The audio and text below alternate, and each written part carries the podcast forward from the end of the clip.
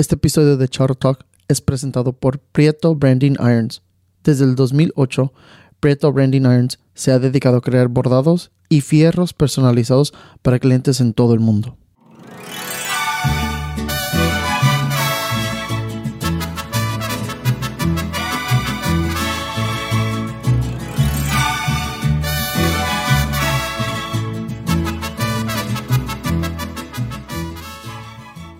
Bienvenidos al décimo seis episodio de Charro Talk. Ah, hoy de invitado tenemos a Marcos Franco y Rafael Coronel. Buenas tardes, señores, ¿cómo están? Buenas tardes. Buenas tardes. Muy bien.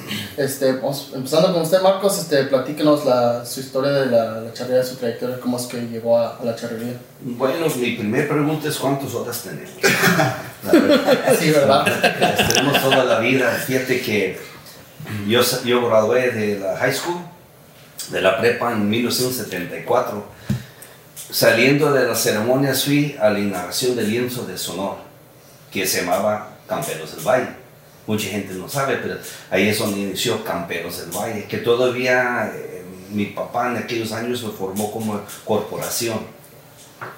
Y después de los años, hasta los 90, ya empezamos con Hacienda Valle de Sonora. Pero, pues ahí me crié, me enseñé pues a charrear aquí en Estados Unidos. Mi primer charreada que conocí, porque no había conocido ni sabía lo que era la charrería, fue con una charreada que hubo en Mountain View, California, aquí, y eran los hermanos Abedoy, que era Pepe, Armando, y, este, y ellos, y fue la primera vez que yo vi o- y entendí lo que era una charreada. Desde, desde entonces mi Señor Padre en paz descanse, pues nos dio la oportunidad, abrió las puertas y pues aquí andamos todavía, gracias a Dios. Entonces, ¿usted nació aquí o en, o en México? Yo nací aquí, en Oakland, California. Y a veces mi- los papás vienen de México a buscar el dólar y pues ya nací uno aquí, nacido y criado, pero él era de Tepatitlán, de Morelos, Jalisco. Ya, ya viene todo, ya viene todo eso, sí. Sí, yo pensé que era- había nacido ya en México de tantos años que nos habíamos conocido. Ahí vivo ahorita, básicamente ahí vivo, me lo paso casi todo el año allá en México, pero en el estado de Nayarit, ahora. Ok. Este, don Rafael, este, platícanos este, su, su trayectoria, cómo es que se ingresó a la charrería. Ah, Acérquese un poquito más. yo, este, ah, yo sí nací en México y llegué aquí en el 75, igual que llegamos todos, crucé el bordo y me vine para acá y tenía un hermano que vivía aquí en Winters, California y empecé a trabajar, ah, ah, empecé a trabajar en el field, me enseñé a manejar carapilas, yo vengo de un rancho, vivíamos en un ranchito en México, no sabía. Y empecé a trabajar aquí y este, a el 75 y en el 76, a fines del 76, viví en Woodland, California y había una asociación que ya estaba hecha y, y me hice allí unos y me empezaron a invitar que fuera y, y yo pues sabía florear, sabía lazar en el campo pero no, no sabía nada de charrería. Y allí empecé, sabía ya florear y allí empecé como empieza uno de yo empecé de jinete y sabía florear, empecé a empecé a ternear y de allí empecé a a pialar, fue mi segunda suerte. En ese equipo empecé y de allí fue cuando ya compré mi primer caballo en el 70 y- el 76 y en el 77 me tocó conocer aquí a la familia Franco y nos hicimos amigos y empecé a, a ir a, las prácticas, a practicar con ellos, ahí eso no. Y me gustó mucho y allí empecé a, a ya tener todo el tiempo mi caballo y, y irme enseñando y con los años ya fui progresando un poquito y, y me, me gustó demasiado porque veníamos de rancho y me gustaba demasiado y ahí cuando empecé a, a practicar todo el tiempo la charrería y, y la tomadera. Me gustó siempre mucho tomar. y siempre hasta la fecha siempre me ha gustado. Sí. Pues es, este, es parte de la cultura hasta cierto punto, ¿verdad? Ya. Ah, pues, hablando, hablando de ese tema, qué bueno que lo, lo platica. ¿Cómo, ¿Cómo, es que ahora ven la, la charrería hoy en día, que ya se ha hecho más profesional? Que hay, sí, hay muchos charros que son atletas que ya no, no, no tienen tanto, no están tan pegados al vicio de, de tomar, sino más de, de comer bien, de, de, hacer ejercicio uh, y estar en buenas condiciones. ¿Qué, ¿Qué, opinan al respecto? Fíjate, yo estaba platicando ahorita Chapulín, que este, ahorita que estoy en, tengo rato ya en Nayarit, este, estamos muchachos y me invitan de vez en cuando porque ocupaban a alguien que les apoyara con la cala. Y pues el mayor tiene 19 años, fíjate, y yo pues con mi edad. Entonces fuimos a la charreada y compré unas, cerve unas cervezas, botes que dicen allá. Y no, señor, no tomamos, fíjate, no tomamos. Y ya los miré con Gatorade y todo, o sea. Y digo, no, pues yo solo, pues me tuve que tomar las cervecitas que compré, pues, ¿verdad? Pero este, sí, sí, como que ya, ya, ya cambió un poquito así de ese tema de la tomadera y todo. Todavía hay esos muchachos que les gusta. Cuando van de aquí a México, yo veo que pues ya nomás se juntan con la banda, de la música y pues. Se dejan caer las greñas, pero, ¿verdad? Usted, Rafa, ¿qué, ¿qué opina? Porque usted está en un equipo que, que, está ahorita muy, muy fuerte, han avanzado mucho. Eh, platícanos de con qué equipo está. Uh, ahorita estoy charreando con un equipo que se llama El Ranchero y este, uh, también son puros jóvenes y, y, yo soy el único mayor allí. y y este, pero fíjate que me gusta mucho porque son muy respetuosos conmigo y, y este, pues mi suerte es ya ahorita, ya también con mi edad, lo único que hubo un tiempo que sí, este, me tocó hacer todas las suertes, me tocó entrar, en mi juventud me tocó entrar unas tres veces en charro completo, nunca lo gané. A lo más cerca es que llegué un año fue al me quedé, por un punto me ganaron el estatal, no lo gané. Y este... Uh,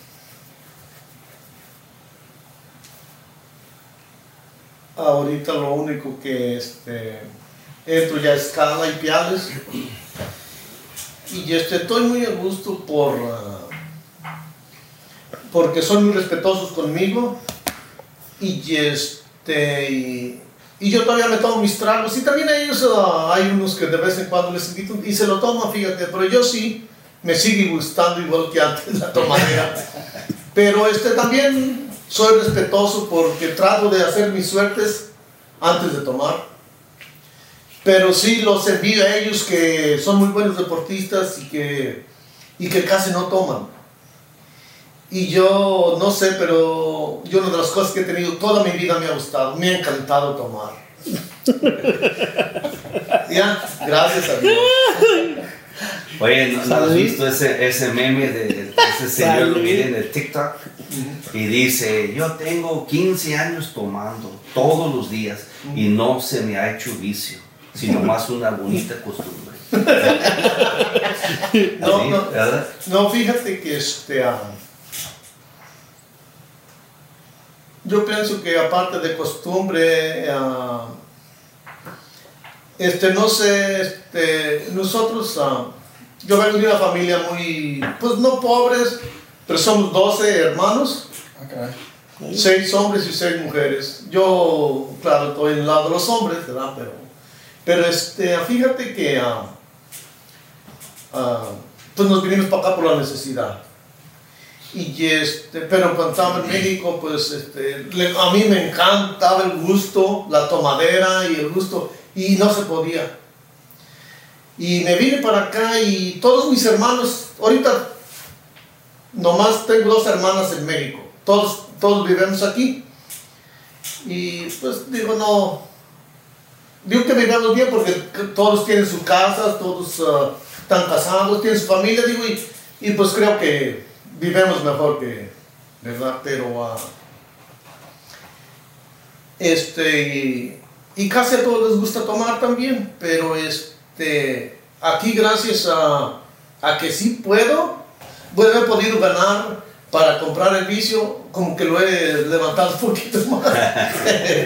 pero, pero sí, sí, este, yo, gracias a Dios, ah, nomás una vez, que me acuerdo hace como, que hace como del, como 27 años, dejé un año de tomar.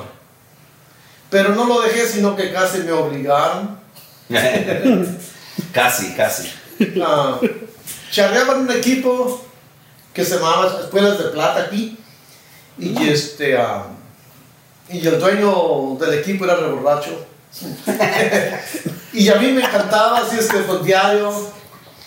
Yo estaba en lienzo aquí en Livermore y yo vivía en Sacramento, allá vivo todavía. Y, y venía tres veces por semana. Venía el miércoles a practicar, el sábado a practicar y el domingo a charrear. Pero, o sea, tres días por semana. Así es que esos días de seguro eran borrachos.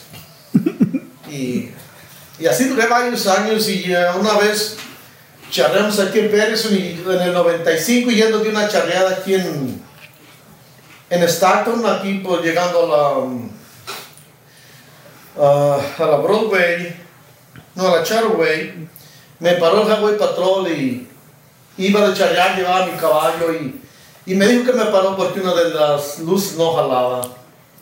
Y me dijo que me bajara, no, le dije, pues no se va a poder. Dice, ¿por qué? Le digo, porque no puedo.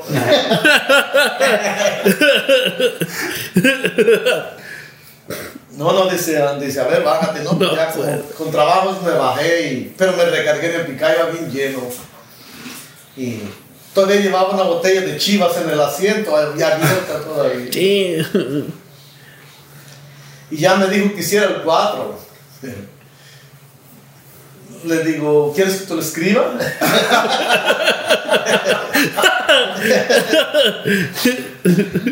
Ah, entonces ah, ya me dijo, dice, a ver, camina para allá. No, pues caminé, pero me iba agarrando del picar. Y ya cuando se, no, dice, sigue para allá. No, le dije, ¿quieres que me dé vuelta y camine otra vez para allá? Digo, no puedo. Y ya dice, te voy a llevar. Y ya me agarró, me puso las esposas y y ya habló y vino una grúa y se llevó a mi caballo, le llevaron un control y se llevaron mi caballo, una grúa se llevaron mi troca, mi trailer y me llevaron al bote. ¿Cuánto te cobraron para, para sacar el caballo?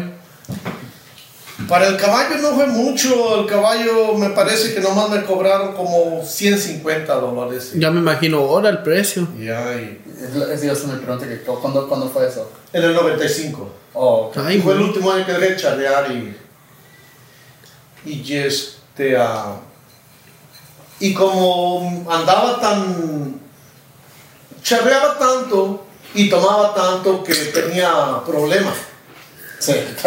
y No, dejé, sí. de, dejé de tomar por un año y me traté de enderezarme pero también dejé de charrear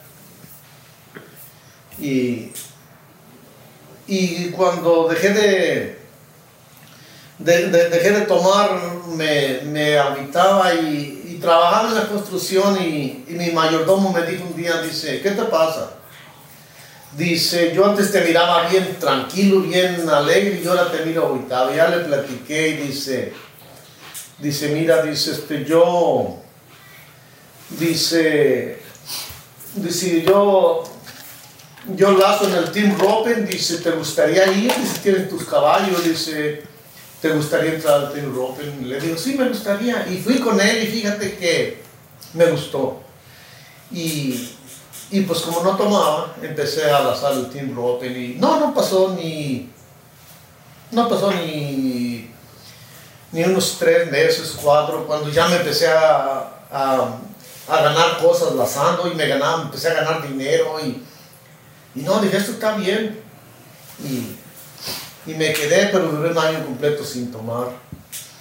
Y, y ya de allí, ya de allí, ya cuando seguí tomando, ya no regresé a charrear porque me entró como una depresión porque en ese año yo gastaba casi la mitad de lo que ganaba, lo gastaba charreando y tomando. Y cuando cuando este, ya empecé a, a lazar ya, este, me empecé a, a enderezar, ya no to- tomaba, pero ya no igual, ya después de un año. Y seguí en el Team Ropen y allí me estuve 19 años en el Team Ropen y, y me tocó suerte, fíjate, porque llegué a un nivel donde me ganaba villas, me gané en el tiempo tuve como cinco sillas, ah, ganaba dinero y pero yo mistiaba las charreadas, pero, pero me sentía bien porque de todos modos tomaba, pero allá me tomaba una o dos cervezas a la charreada y cuando ya llegaba a la casa ahí sí me echaban mis vinos, pero nunca lo bebé. Y hace como, ¿qué? Hace como siete años, seis, siete años que regresé a charrear y, y regresé porque siempre me ha gustado y, y siempre tenía amigos, ya me quedan unos bien poquitos que tengo muchos, pero de los que ya charrean son poquitos. Y regresé a charrear y fíjate que, que este, ah, no sé, regresé con la experiencia que tenía de entonces y ahora fíjate que regresé y, no me quejo, me ha, me ha ido, me ha ido, como en suertes, me ha ido muy bien, ahora que regresé y, y sigo, sigo igual, pero más contento por la razón de que no soy rico, tengo mejores trabajos, ahora ya, gracias a Dios, tengo unos años que trabajo por mí y vivo tranquilo, tengo unas hijas que no sé si te ha tocado verlas que siempre me acompañan y este, voy a una charreada y, y después de la charreada me tomo unos vinos y cuando me acabo la botella, ellas manejan, ellas me llevan para pero, pero fíjate bien, ya ahora bien tranquilo, este, ah, Ya tienes su Uber por personal. ajá, y este, y-. Enabler. Y fíjate que adoro la charrería y batallo mucho por la razón de que donde vivo hay, hay menos ah, equipos y este, practico poco, me gustaría practicar más. Practico poco, pero en un equipo que chareamos bien seguido y, y ya has de ver que, que no me quejo, ya me, me, me, ha ido muy bien. Y gracias a Dios cuando chareaban antes nomás tenía, me gustaba pialar y nomás tenía dos hojas, no podía para más porque tenía que mantener mi familia, pagar mi lugar, todo, y lo tenía primero que tomar, y ya si me quedaba compraba otras hojas, ¿ves? y, y no, gracias a Dios te digo, ahora sí me doy el lujo de tener muchas hojas, tener, ya no más tengo uno, tengo varios caballos, y este, quisiera tener menos edad para tener la habilidad que tenía y pues ya no es posible, pero, pero con, con las suertes que hago este, me, la- me quedo bien tranquilo y te digo, y gracias a Dios que, tengo que, que cuando me va bien, que, que seguido, fíjate que me, que, que, me pasa eso, vivo bien al gusto, charreo muy al gusto. Y más con el equipo que estoy, me apoyan mucho y y es algo bien bonito que, que siento de que, de que aparte que, que son jóvenes, ah, todo el tiempo andan a ver que me ayudan, si voy a fialar, andan a- ayudándome, don Rafa le ayudamos, si voy a cambiarme porque yo entro en cala y tengo que brincar de, de volada al otro caballo y todo el tiempo andan ayudándome a cambiar mis sogas, a- le traemos, y fíjate que es algo bien bonito y se siente bien bonito que jóvenes tengan ese respeto para una persona como yo. Es algo bien bonito. Menciona un, una- un tema que a lo mejor que quisiéramos platicar un poquito más. Este, Marcos, usted, ah, pues ya como dijo Chaplin, que tiene, tuvo mucha experiencia en el rodeo americano y que hay, hay muchas diferencias. ¿Usted le, había- le ha tocado ah, participar en, en rodeos americanos en ese, en ese ambiente?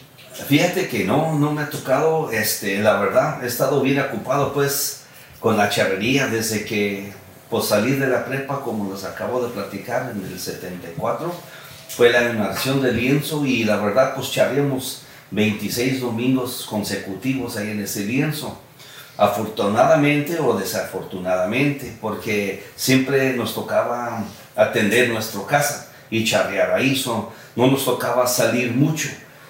Y en realidad charreando hay muchas veces que pues no todos los puertas del partidero son iguales, ni los cajones, ni, ni este, las mangas de coleo son iguales. Entonces, cuando uno sale y está charreando en varios lugares, como que ayuda eso para cuando vaya o les toca la suerte de ir a México a un campeonato nacional o algo, ya vas a tener esa experiencia de diferentes lienzos. Con nosotros, pues, la verdad, mi familia tenía lienzo, lo trabajábamos, había espectáculos, so casi cada ocho días estábamos ahí. No nos tocaba salir más que en los campeonatos estatales y en aquellos años se llamaban regional, ¿verdad? Y uno que otro charreadito durante el año, pero este, nos manteníamos ocupados.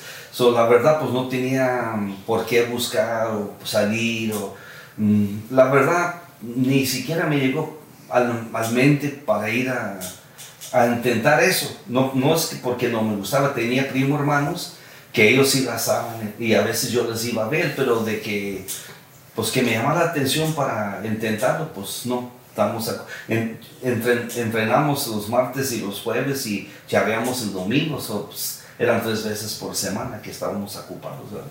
Pero no, no es, y no es que no me ha gustado, nomás que pues no se prestó la, la oportunidad creo. A ver, este Chapulín. Bueno, primero yo, quiero saber, ¿de dónde viene el, el apodo de Chapulín? Oh, volviendo a lo mismo, mira, cuando empecé este a. Empecé, eh, empecé, te digo, jineteando y luego pialando, pero como yo traía soga, o sea, yo sabía florear, ah, luego, luego me, me, me metieron que manganeara, te digo, y yo en, mis tiempos que charlé yo, ah, había un lienzo que cuando me salí de los caporales se llamaba Los Galleros, allí en Dixon, ¿no te acuerdas? Y, y, ahí yo era el manganeador a pie. Y yo empecé a, manganear a pie y, y, estando allí en el primer lienzo en los caporales, ah, me empezaron a, a pasar yeguas para que manganeara. Y yo pues no, no soy no soy muy gordo, pero antes estaba bien flaquillo, ya tiro bien delgadito y, me acuerdo que cuando hacía las, ya en ese tiempo yo ya hacía pasadas y, y, y este, pues nomás teníamos manganas sencillas, nomás una, dos pasadas y rodabas tu mangana. Y, y cuando, cuando empecé a manganear les daba cura porque yo hacía mi pasada y brincaba tanto así de alto para hacer mi pasada. Y lo que empiezan a decir, mira, ese, ese pinche chapulín. dice, mira, brinca como un chapulín, dice, ¿y lo ves? Dice, dice, cuando va a brincar la soga, te fijas cómo se levanta para arriba y brinca. Dice, nomás de parar, dice, brinca para arriba, dice, salta como un chapulín.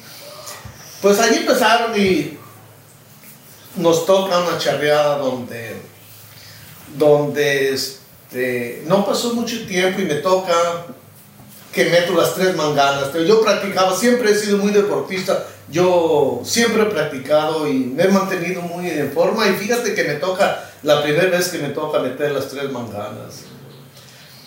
Y que se baja el dueño del lienzo allí, que se baja a decirles. Quiero felicitar a este chapulín, porque nosotros Nunca habíamos visto que alguien nos metiera las tres manganas aquí en ninguna charreada, decía este hombre las ha metido. Y pues de allí, toda la gente, cuando yo, yo iba a manganear, luego la gente gritaba, había raza que gritaba, ¡ahí viene el Chapulín! ¡ahí viene el Chapulín! Porque allí se me quedó y ahí te tienes hasta la fecha, siempre me han dicho Chapulín. Sí, para que yo le digo Rafael Corona se me hace hasta raro. Ya, no, todos. Y, y a Marcos es uno de los que conocí su, su papá. Su papá me acuerdo que este, en el 78 pues nos tocó nos tocó que habíamos ido a charrear ahí con ellos y este dice dice el Chapulín ese, dice el Chapulín, porque no se acordaba de mi nombre. dice, dice el Chapulín, el Chapulín que venga para acá. Ya, dice, dice, dice, dice, mire, dice, los vamos a invitar, dice, allá a mi casa. Dice, vamos a ir a, después de la charreada, vamos a ir a, dice, vamos a tener una música ahí, el mariachi un ratito y vamos a ir a cenar a mi casa. Y pues el lienzo allí en su nombre, la casa ahí donde vivía su papá de Marta, enseguida allí. Y, y, el hombre, pues para mí un señor de respeto, don Marcos, don Enrique Franco. Y, y no, no, no me estaba, dice Chapulín, dice, venga para acá. y se me quedó, y, y mucha gente, mucha gente, ah, ah, inclusive todavía hay gente que me que salen, me, me miran charreando y no saben mi nombre, me dicen Chapulín. Ya, Chapulín. Se me quedó. Es como el Chato también, ¿te acuerdas? El, el, amigo Chato. El Chato. Todo el mundo el Chato era Manuel Torres, el Chato, pero era el Chato. El Chato, ya. Duró mucho tiempo ahí con nosotros también. Estuvo, me acuerdo que estuvimos una vez en, en el Congreso en, uh, en Zacatecas estábamos en Zacatecas y este y este estaba ahí el chato y él siempre me decía, hey Marcos, ¿dónde vamos a ir? Porque me, le gustaba él acompañarme a las juntas, porque íbamos a las asambleas, a la política siempre, ¿verdad? Y un día este, estábamos en, en Zacatecas y alguien ahí, yo estaba peleando pues por el bien de Estados Unidos, porque yo les decía que, que a todo dar, que por ejemplo en aquellos años, no es como ahorita, en aquellos años había elecciones para que todos los chavos federados tenían derecho de decidir a dónde se iba a ir el campeonato nacional. Ahorita el presidente de la federación escoge, yo creo que el, mejor potor, el que paga más es el que va a llevar el campeonato nacional, pero antes era la decisión de los chavos.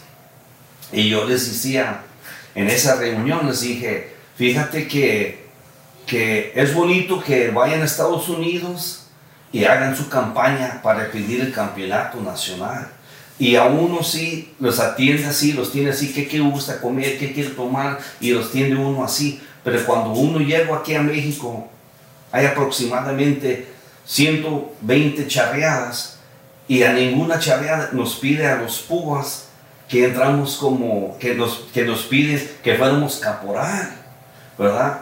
Entonces sería bueno que en ese tiempo éramos como, se me hace que como seis estados nomás. Oye, pues son seis charreadas de 128. ¿No crees que nos puedas acomodar como púas de cada estado y darles oportunidad de una charreada? Entonces, no, no me acuerdo quién se paró y dijo, eso, y yo los brindo un tequila y un canción que mi hermano Dina, es como éramos norteños, así acá, decía un tequila y un canción, y así pegó. Y el chato luego lo paró, Marcos no habla así, es su hermano que dice ese dicho, ¿verdad? Pero luego me metió a pero todo el mundo lo conocía como el chato. No como Manuel Torres. Si tú vas a Manuel Torres, pues no lo conoces. Así como el Chapulín antes. Ahorita ya no sé cómo te hablan, cómo te dicen. ¿verdad? Yo, Los que como, como quiera que te, que te digan lo que te digan, pero que no te hablan tarde para comer nomás. ¿no? ¿verdad? como este tocan el tema in- interesante y a lo mejor no, no, vamos- no nos quiero, no nos queremos meter tanto en la política que es pol- muy problemática pero de los años que usted vivió en lo que es la, la política de Charlie ¿cómo es que ha visto los cambios de antaño a, a lo que estamos viviendo ahorita? Pues fíjate que cuando estábamos jóvenes y el Chapulín puedo también comentar sobre eso. Antes íbamos y a muchos desfiles y todos, o sea, a dar presentación, si fuera en Woodland, o fuera en Stockton, o fuera en Modesto, o fuera en Livermore, siempre los chavos salían. Entonces estábamos diciendo, si quieres como campaña público, que la gente nos viera, que no estamos escondiendo nada, siempre salíamos a eso y a veces aportábamos cosas dentro de las mismas ciudades. Por cualquier razón empezamos a dejar de ser eso. Entonces es cuando empezamos a tener un poquito más problemático. ¿Qué pasa? Que cuando nos quitaron los manganas, eh, el corte fue en el 91, nos quitaron los manganas en el 92. yo fui a los cortes y la verdad, primero fue en condado de Alameda y después contra Costa, Paquita Los Manganas. Y me acuerdo cuando entraba yo a esas asambleas, me daba, temblaba de miedo, ¿verdad? porque es puros señorones, o sea, pura gente política, gente importante, ¿verdad? Entonces le daba poquito temor a uno hablar. Y vergüenza. Entonces, ¿qué pasa? Que, pero durante esas asambleas yo me dije que la gente que estaba encargado, muy capacitado, pero no dominaba el inglés. Entonces muchas veces que había controversias, no tenían lo suficiente inglés como para defenderse bien. ¿Sí me entiendes? Entonces yo dije, ocupamos a alguien que puede dominar el inglés, que puede expresar bien, que puede este, pues, defendernos un poquito mejor. Aunque si había jóvenes entonces que pues hacían la lucha, ¿verdad? Se hacían la lucha pero no estábamos preparados para esos ataques que nos hicieron, no estábamos, porque nunca nos viene atacado. Siempre que iba un periodista, siempre que iba gente política, gente de posición, pues los atendemos así, nos encantaba la atención mexicana, que es, que es bonito. Y en este caso, pues empezamos a atacar y no supimos cómo reaccionar, si tú quieres. Entonces, empezamos a pelear y perdamos el caso de las manganas.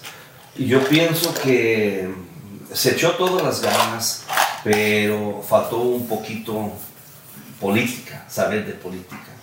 Entonces ahora yo pienso que todo lo que ha pasado nos hemos enseñado, este, hemos perdido, hemos ganado, y yo pienso que la gente está más astuto, ya saben que hay protectores de animales. Mira, yo me acuerdo cuando, cuando era pues delegado por primera vez, estaba con en el lienzo de los fletes, ¿te acuerdas? Un jinete.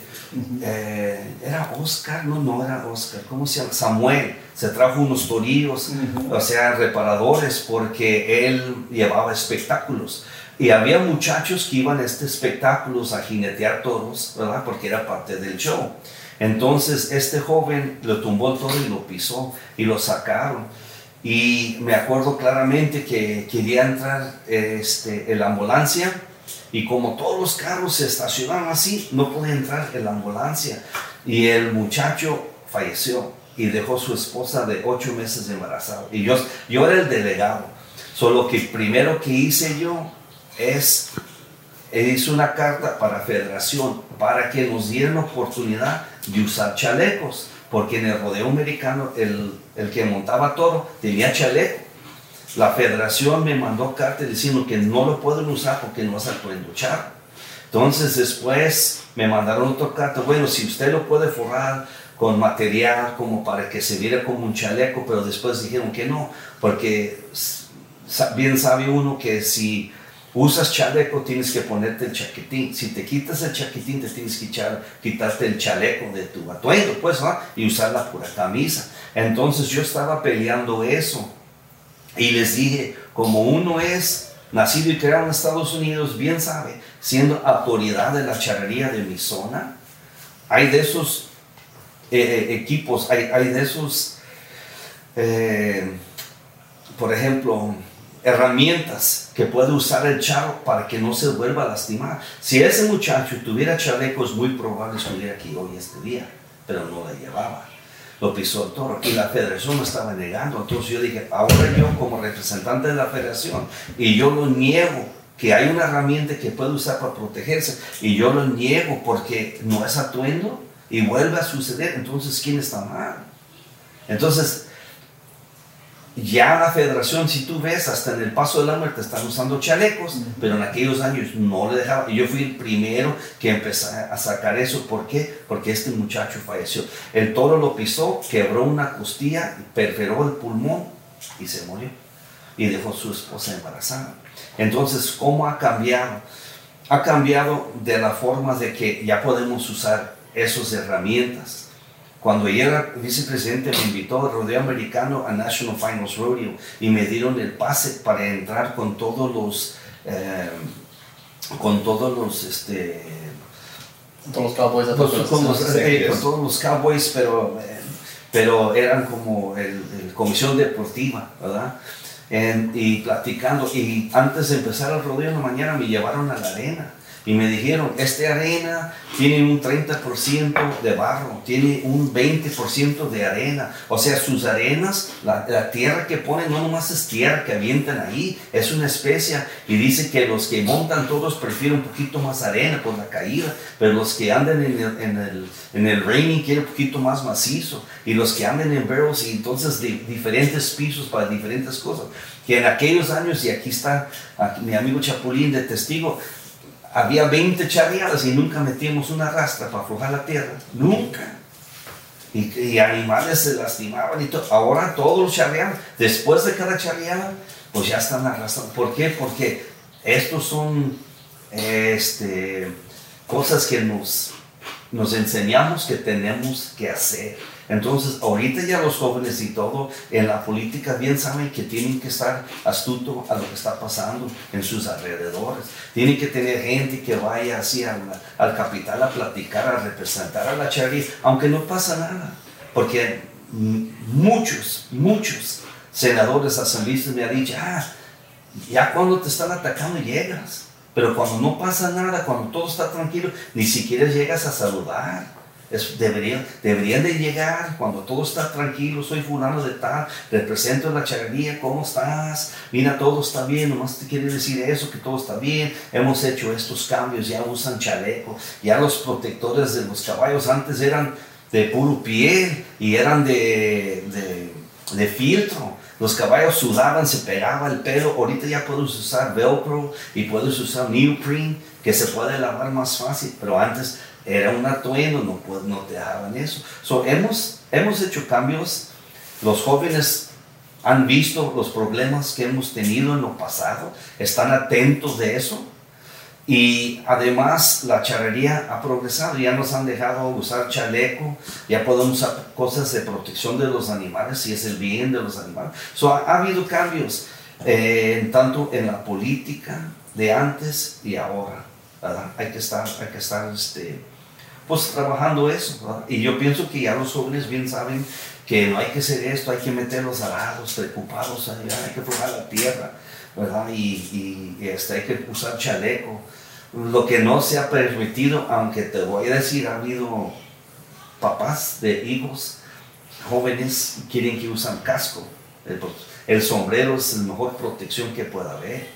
Y eso te lo puedo garantizar. Conmigo mismo, donde se ha resbalado mi caballo, quién sabe cuántas veces arriando, y pega la cabeza y la ala de tu sombrero te protege. Cuando me tocó ir a Colombia también no nos querían permitir usar los sombreros porque allá usan casco.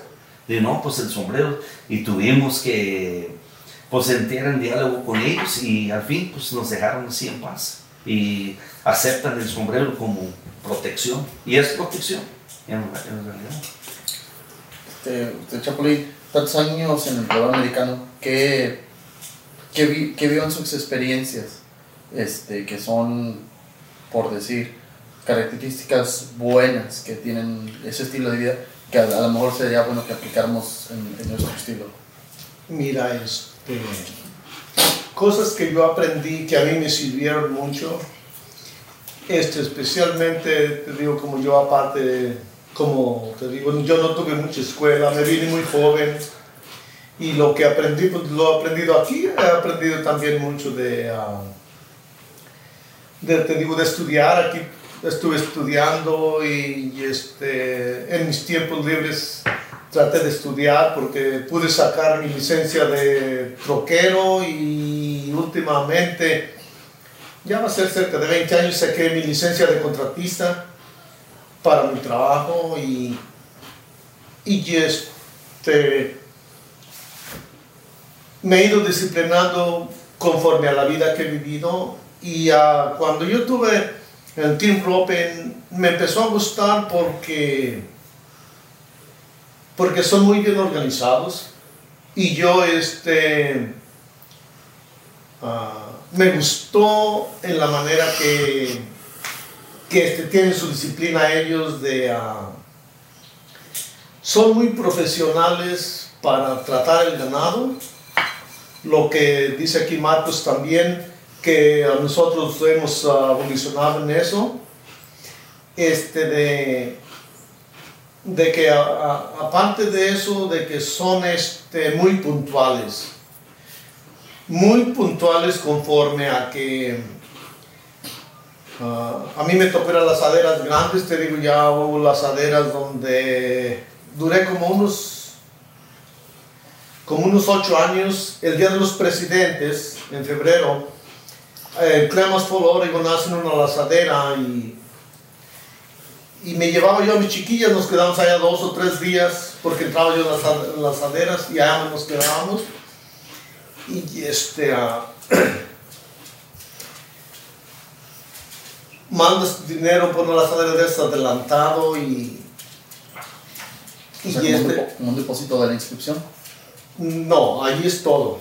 Tienes que mandar todo tu, todo tu dinero de todas tus entradas, tienes que mandarlo como con un mes de anticipación para que puedas estar el día de la, la asadera. Y el día de la asadera, si se empieza a las 7 de la mañana, el primer becerro se suelta a las 7 de la mañana. A esa hora que dijeron, a esa hora se suelta.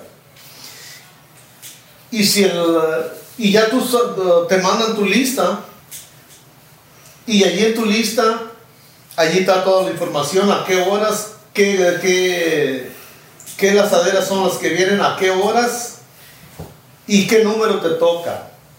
Y cuando te toca tu becerro, tú tienes que estar listo para, para, para, tu, para tu becerro. Y, y te hablan tres veces. Y si tú no estás listo, tu becerro sale solo y tú pierdes tu, tu dinero de tu entrada.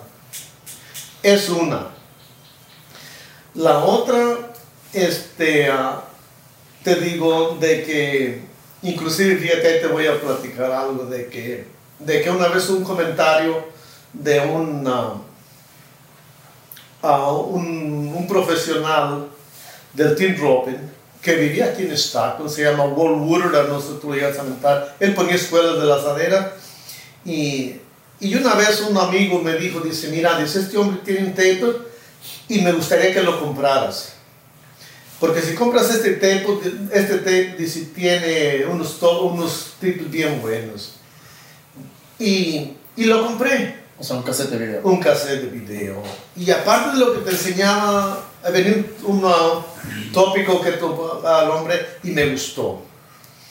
Y, y me gustó por la manera que decía, dice, miren muchachos, dice, cuando vayan, dice, a... En inglés, también te lo podría explicar en inglés, pero a lo mejor no lo vamos a entender todos, pero, pero mira, este decía, te lo puedo poner en, en español, dice, mira, dice, este, cuando vayas a un rodeo, dice, trata de ser disciplinado, lleva tu caballo, trata de, si vas a trabajar tu caballo antes, dice, dice no, no trabajes duro tu caballo allá, dice, siempre tiene una arena donde trabajas tu caballo, dice, cuando vayas a entrar a la arena, dice, trata de ir bien calmado, dice, porque dice, en otras palabras, dice, tú, dice, vas a enseñar al público el deporte que tú haces. Dice, entonces trata de, de, de trabajar tu caballo, acomodarte tú, dice, cuando entres a hacer tu suerte, que vayas lo mejor presentable que puedas y sabiendo del control que tienes de tu caballo para que no, no muevas mal tu caballo en delante de la gente, no lo, no lo apuches a hacer cosas que él tiene problemas en hacer. Sí, o sea, no, no lastimar y golpear No lastimar tu animal. Dice, más aparte, dice, hay otra cosa, dice que, dice que es muy, es muy bien, dice, cuando ya te tomaste, hiciste tu suerte y estás entre amigos y luego te preguntan, dice, oye, ¿tú qué crees de fulano?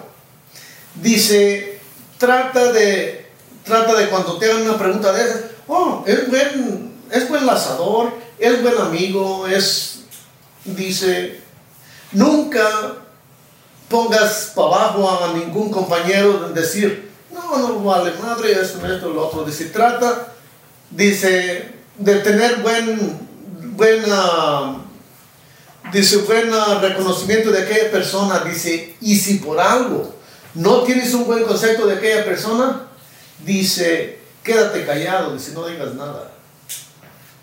Dice, pero dice, trata de que cuando te hagan una pregunta de una persona, trata de, de, de, de tener una buena, una, una, buena respuesta de qué persona. Y dice de otro modo, si no tienes una buena, dice, entonces no, no hagas comentarios de él.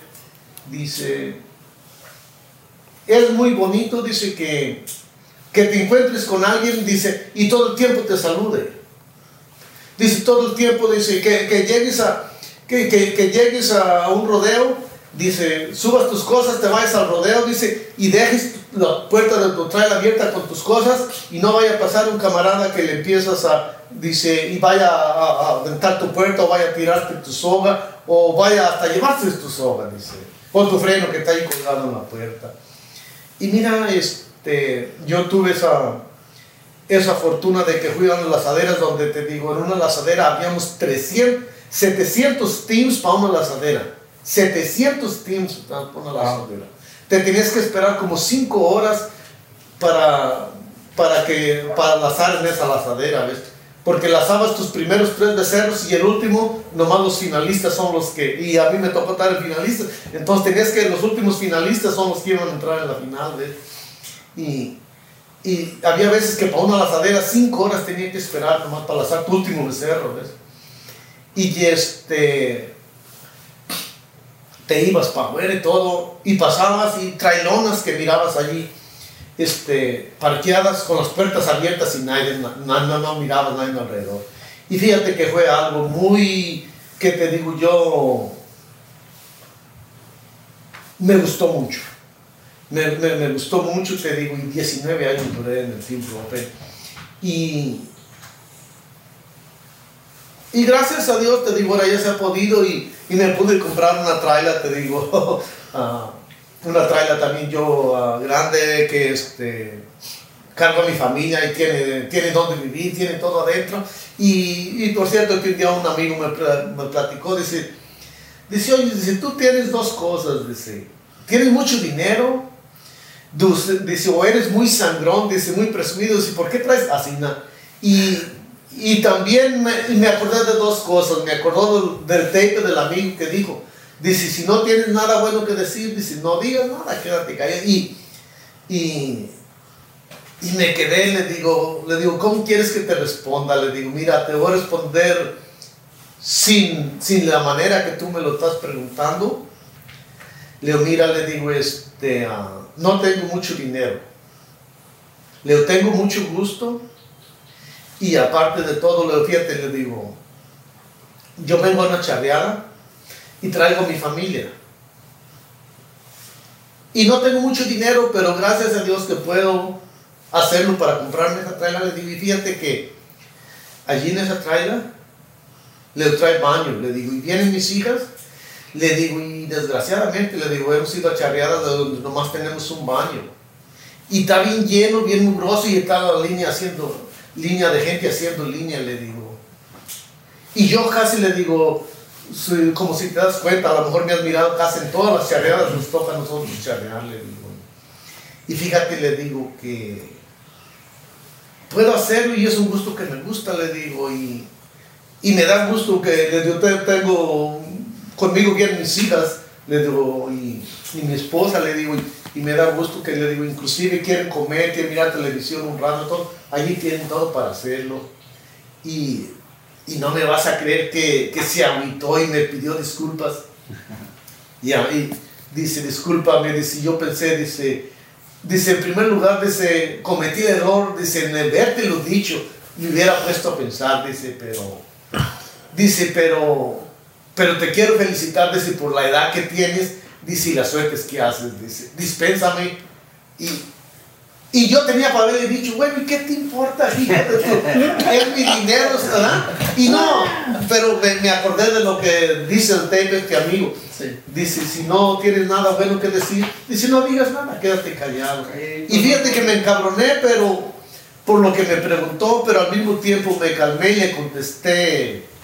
Le contesté sin enojarme, le digo, mira, le digo, este, ah, yo le digo, adoro mi familia, me da gusto que vienen conmigo a hacer lo que me gusta y, Y puedo hacerlo, le digo, y por eso le digo, la traigo, pero no por, ni porque me sobra el dinero, no porque yo vivo de mi trabajo, y, ni, y, no le digo, porque, le digo, porque estoy seguro que si fueras allí, está bien cómoda, le digo, y, y para eso trabajo.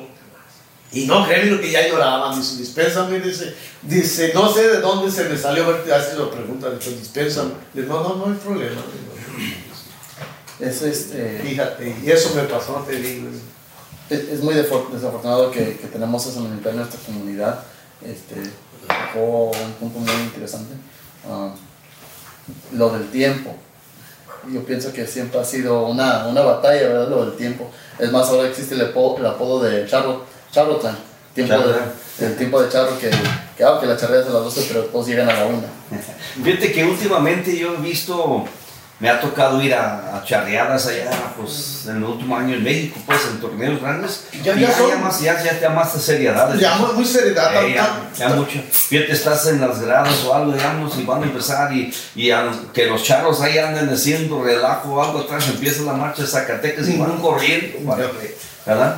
Ta- También aquí, también aquí yo he mirado que ya, ya últimamente ya, ya este, tratan de, de, de más a tiempo. Modos, yo, te- yo a mí siempre me gusta. Pero, pero ese- de aquellos años, ¿no? ¿verdad? Aquellos años podía empezar una hora, Dos horas. una hora y media, ¿eh? Inclusive decía, decía el tape, la- este profesional de ese tape que compré, decía, dice otra cosa también se me pasó decir eso, dice, cuando llegues, dice, a un evento, dice, llega tiempo, dice, porque recuerda, dice, que tú no eres dueño del tiempo de los demás.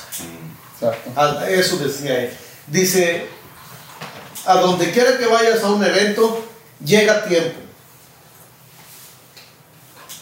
Asegúrate que todo tienes en, en regla, todas tus cosas bien arregladas, para cuando estés listo, estés a tiempo, dice. Para que no hagas a gente esperar, dice, porque tú no eres dueño del tiempo de los demás.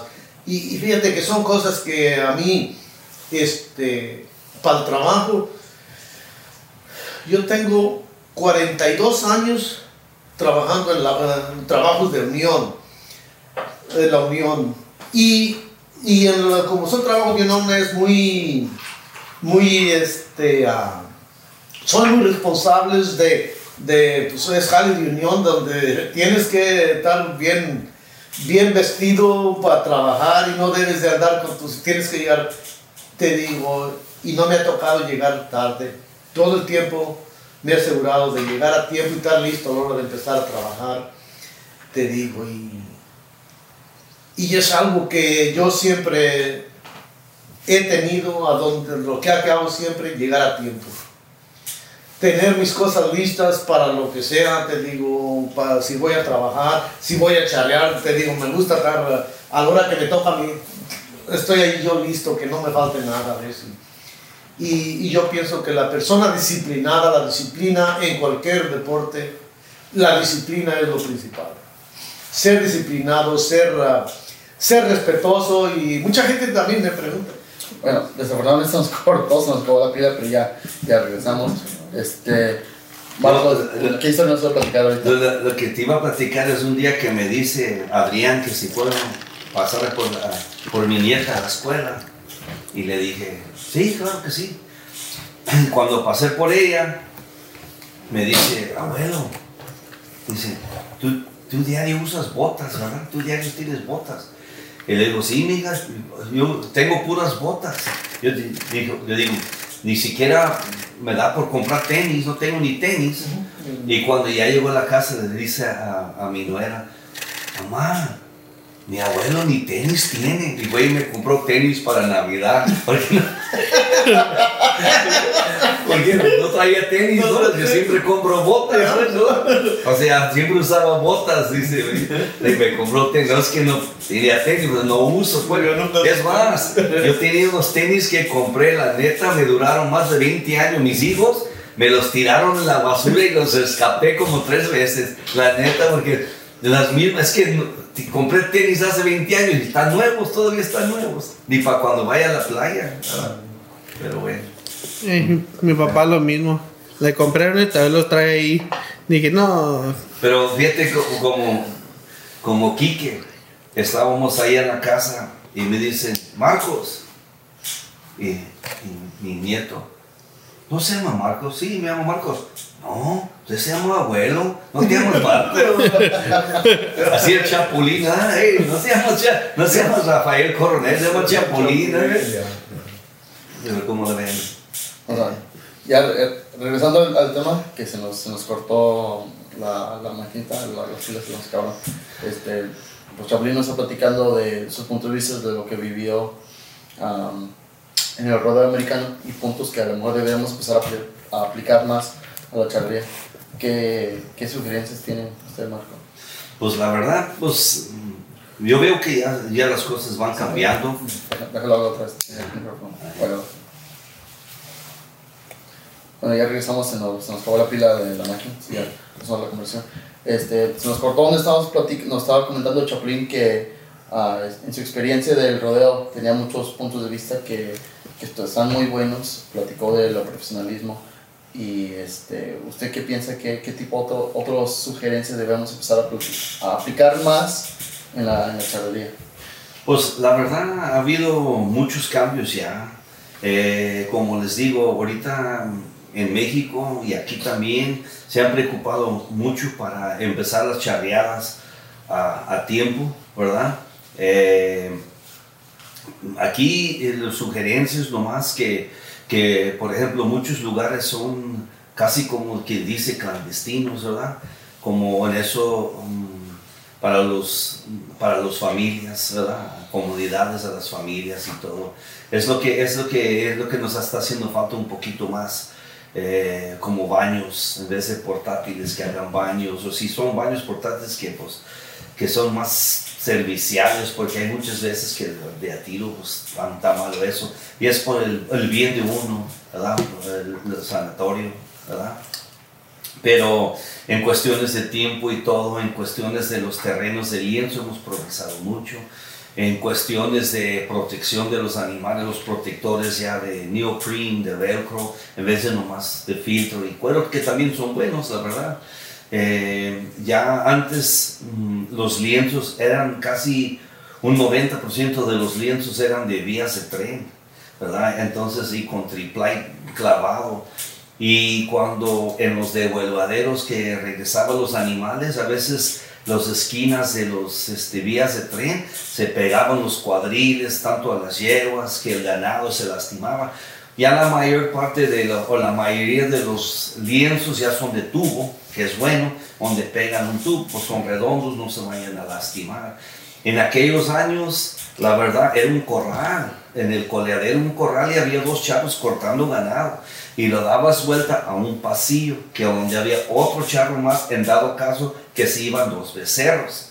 Entonces, muchas veces cuando el becerro salía del corral, pues ya salía un poquito más con velocidad. Últimamente, últimamente yo me imagino que en los noventas empezaron con los embudos en los de atrás de los corrales. Entonces ya metes de uno por uno los becerros, abres su cajoncito y ya pasa al del, del enfrente y lo que está enfrente pues ya sale. Antes salían con velocidad, con eso del pasillo y a dar vueltas súper pegaban en la esquina porque ahí iban saliendo recio. Entonces, sí ha, sí ha habido muchos este, avances y a la vez hemos podido guardar la tradición de la charrería, ¿verdad? Eh, cuando estaba yo joven, todo el mundo usaba sombrero de palma. Ya si tenías galón en la palma ya era más acá. Los moños eran de cuero, era un pedazo de cuero con dos huesitos que te ponías y era como fringe, lo que le nombran, era más cortadito así. Y, y este, es más, todavía yo me acuerdo de viejones que tiraban piales y atacaban un pial y chorreaban, shh, salía el fogazo y sin manía. Imagínate, sin manía. Y luego todavía volteaban esos viejos y, a ver, préstame tu soga para quitarme el comezón aquí de la mano. no, pero cosas así, ¿verdad? Como, como ahorita unos charros que tiran y derriban un pial y se quitan el sombrero, algo así. Y pues cuando yo empecé, era como en los últimos de ver viejos tirar con su guía. Pero todavía tiraban soguía en aquel tiempo y, y atacaban el pial y amarraban y olía como a chicharrón, porque daba la vuelta y se olía como a chicharrón así, ¿verdad? ¿Sí o no? Cuero, el cuero se quema y Es- cuero. Es cuero, eh. Pero también bien peligrosos, se estiran como liga y muchos. Esos eran más peligrosos para los dedos entonces, ¿verdad? Para, para los que no saben qué son los hogueros, ¿lo podría explicar en un poquito más detalle? Ah, los soguías son este, unos sogueros de, de cuero, de piel y está como trenceado. Ahorita lo único que los usan casi son la gente de caporal, pero era un- es una soguía de baqueta. Es hecho de baqueta y todo trenzado de baqueta. Así como ves unos ondillas, los, muchos ondillas son de, son de baqueta, son de piel, así, es este- de ese tipo de material. Pero se ocupaba una persona saber trenzarlos, trenzarlos bien, porque también te quedaba boludo, te quedaba grueso, delgados en partes y saber cómo trabajar todo eso. Pero es de piel, es de piel la soga y también son de 30 brazadas y así los usaban, tiraban piales y amarraban. ¿verdad? Yo pienso que les afectaba un poquito menos el agua, como si llueve, está frío, como una soga de piales ahorita, pues se pone paluda, se pone, ¿verdad? Con, con los diferentes climas y todo, pero sí ha habido, sí ha habido muchos cambios, hemos estado evolucionando en esa forma, ¿verdad? Este, nunca, pues cuando yo empecé no existía el pretal de grapas, luego se presentó, pero se presentó porque se usaba como en espectáculos el pretal de grapas, pero cuando usted lo usaba en aquellos años, cuando ya lo permitían, ya era menos 4, automáticamente era menos 4. Y la verdad no es tan castigado un pretal de grapas como una de gasa. Una de gasa pues sí te fregas las canillas al rato y la de gra- grapas es más cómodo, te acomodas mejor con todos los pesados y todo. Ahora, en aquellos años también era permitido pedir a los jueces ternear el toro primero y tumbarlo y ya en el suelo este, ya lo puedes apretar y levantarte en los lomos de- del toro. En aquellos era permitido, ¿sabes? nomás tenías que pedirte permiso. El paso de la muerte era cinco vueltas, pero no era de cajón. Soltaban la yegua en el lienzo y los arriadores te lo tenían que acomodar y todo, y luego, y luego de cinco se fueron a tres vueltas. Entonces sí ha habido, sí ha habido cambios, ¿verdad? La terna sí, este, los lazos de nosotros, los manganas, la verdad, empezaban en los cajones. Era de una vuelta, la rodada, la bigotona, era una, una sola pasada. Esos eran los manganas, ¿sí o no? Es que no había, no, no, es que no floreábamos de- como se florea ahorita. Y ahorita las puntuaciones altas están en lo que más, más floreo mete. Eh, Es la razón de que, de que por eso ahora hay que darle dos vueltas para que el charro tenga de meter puntuación en el floreo. Entonces, este, ah, se consideraba de, de salón ese floreo. Sí, en, la- en la no, terna no. también era igual, era nomás el, el del oro. pero en ese, en ese tiempo, fíjate que también había lo que ya ahora completamente se ha retirado, exactamente personas como yo, los adicionales en distancia. André, Y yo tengo trofeos de, de lazos en terna con distancia. Y ahorita en terna no te dan ningún punto adicional, no importa dónde tires. Y este, ah, y, y este, en Piales ah, hay muy poca gente que te tira con distancia. Y yo gracias a, gracias a Dios que todavía sigo, con, te digo, también yo creo que mi edad lo dice, este, yo sigo tirando con distancia piales y este, y pero en, en- en piales sí te dan la distancia, entonces yo este, ah, por cierto que, que muchas veces me ha tocado llevarme en primeros lugares, muchas veces, en, ah, en piales por la distancia. Oye, pero tampoco los charros en aquellos años no podían las vueltas abajo de la pierna. Todo el No. rollo lo traían en la mano. Los traíamos en la mano todos. y ya. si era el rollo más grande, se usaba una soguita más más cortas y más cortas. Sí. Más cortas porque en ese tiempo cuando pues yo te digo, inclusive tengo, se me hace que unos, unos cuantos trofeos también de piales entonces y, y este, ah, ponía uno todos los rollos en la mano y este... ah, Nunca Pero- se imaginaba que ibas a meter rollos abajo de la piel. Nunca, no, nunca. Inclusive yo me acuerdo que... Yo me acuerdo que, que hubo un tiempo donde podías...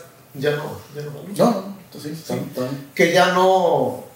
Que, que no tiraba, que, que podías tirar tus rollos, Ey, tirabas 5 o 6 rollos al, al, al- Ándele, al ey, suelo ey. y nomás mantenías, por, ya por lo, porque ya empezaba uno a agarrar sogas más gruesas. Ah, esa.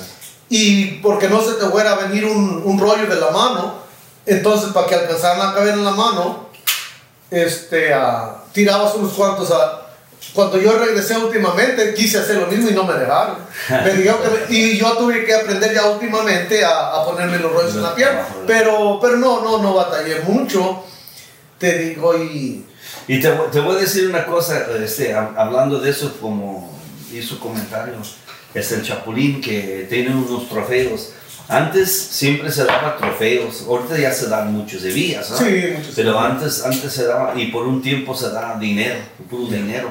Y me acuerdo que yo vi un, un compañero charro allá en Los Ángeles hace como tres años, y me dijo, oye, ¿sabes qué? Dice, la verdad, estaba limpiando mi cochera y acomodando cosas y cuando voy viendo unos trofeos allá de, de Sunol, de, en el torneo Enrique Franco, dice, la verdad paré lo que estaba limpiando y empecé a ver mis trofeos Oh, de claro. los años atrás y entonces ya casi no dan trofeos, pero ya están dando vías que casi es igual que un trofeo. Ya. Ahí tiene mucha gente sus colecciones de vías y todo eso. Ya, otra cosa, otra cosa que fíjate que este, ah, pues en antes yo poca gente llegué a mirar, pialar ah, y ponerle hilo en la cabeza a la. Ah, sí, también.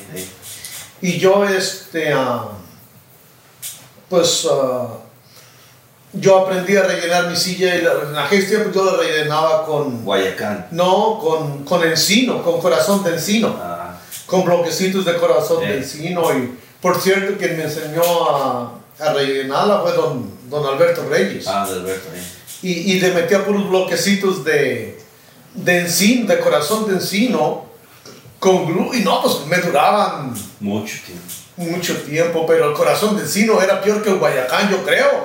Metía Sí, el pial sí. y y nunca, nunca, nunca entraba. Eh, Ah, ahora cuando te digo ya hace unos siete años que regresé en una charreada, una yegua me quitó la soga, pues yo ya tenía que 19 años que no charreaba. Y, pero no, hasta eso llegué no de volada empecé a meter piales y, y, y no, ya luego me, me dijeron, dice, dice, mira, dice, este, ah, ponle hilo a tu, a tu silla y, y para eso yo había mandado hacer unas sogas buenas, sogonas gruesas en México, y sogonas de 32 brazadas, pero gruesas y y me toca que meto un pial con hilo, yo le puse hilo me dijeron, meto un pial y como a media soga se pega mi soga y mocho mi soga de mero en medio.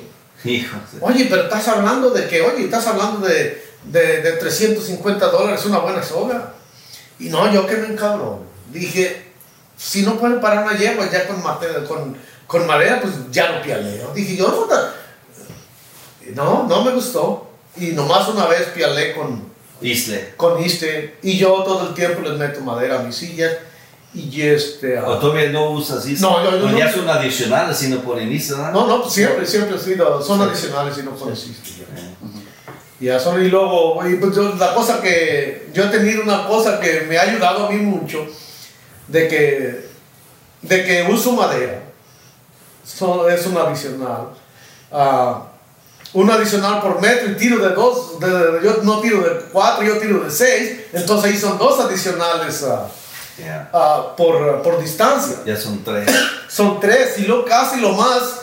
Necesita ser una yegua muy pesada para que no la detenga sin, sin que mi caballo se mueva. Entonces ahí casi lo más meto eso. Entonces yo siempre meto de perdida en un pial yo, ah, yo Cuatro casi adicionales. cuatro adicionales.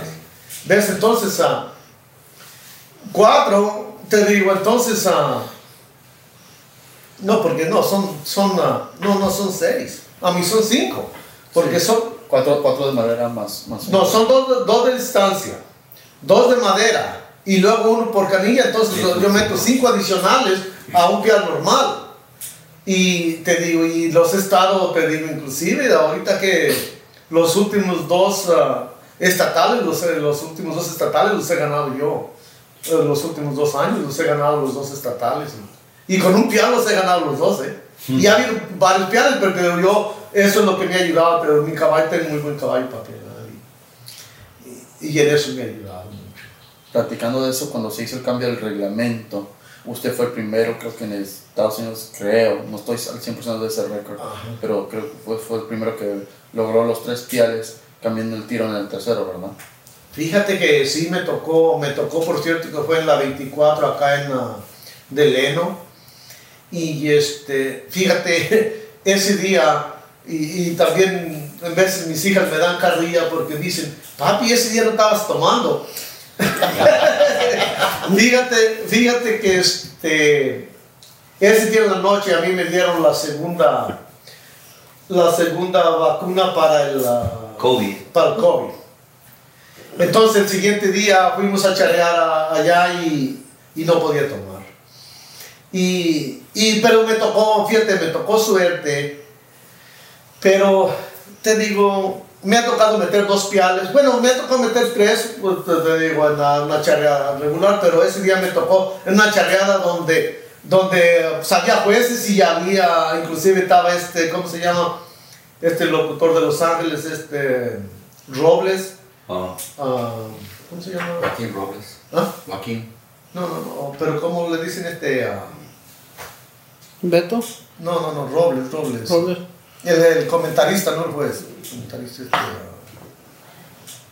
Bueno, Eh, Anyway, de Los Ángeles, sí.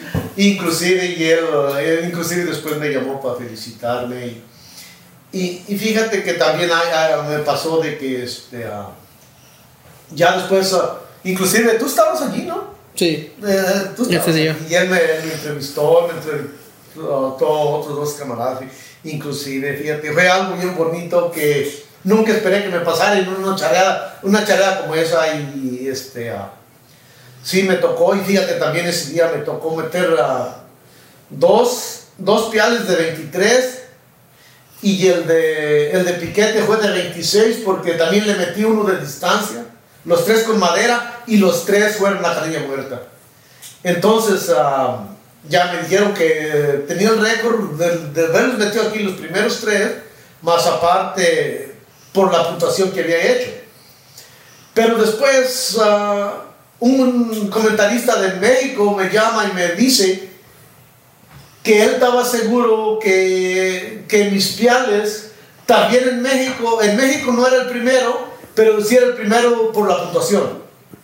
Porque en México habían metido esa puntuación. El que los había metido era un, un muchacho de México, de la capital. Los ha- había metido uno floreado, pero no había llegado a la puntuación porque, los, porque él en los tres usó hilo. Y, y yo, a- aparte del hilo, de que no usé hilo, yo en los tres tenía distancia. También el de, en el de piquete también le metí una distancia. Y fíjate que fue algo bien bonito porque ah, ah, chingo de gente se arrimó, pararon la dispensa, ah, la, la, la, se paró la charreada y fueron a felicitarme ahí en el. Te digo, y fue algo bien bonito que nunca, te digo, yo no lo esperaba.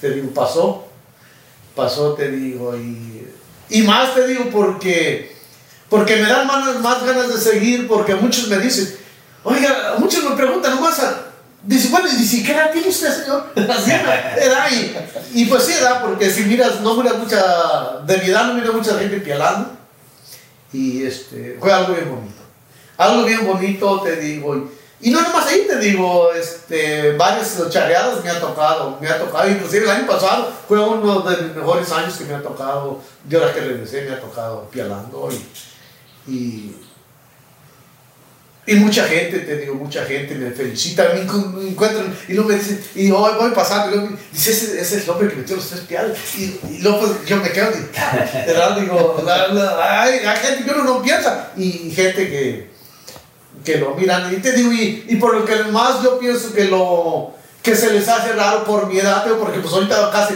ah, pura- pu- pues muchos ah, casi la charrería ahorita son puros jóvenes Eh, mira pocas personas, pocas personas, ah, son bien raros ya personas, digo, a la, a la edad mía. Pa- Para, que los- no los conocen y dispensa la pregunta, pero ¿pa- ¿qué edad tienen para que los nomás están escuchando? Ah, voy a cumplir 65. Felicidades. Felicidades. Sí, yo recuerdo muy bien, este, el compa Chava, el día fue quien me mandó ese video. Ajá. Cuando, cuando me- ese mismo día me, lo- me lo envió en la noche. Ajá. Y no, pues estuve súper, súper orgulloso de usted. No, gracias, gracias. Fue un bonito logro. Ah, pues hablando de, de- de la edad, una cosa que sí se puede hacer a edad, o que es más común más bien, este, es lo del mayoral.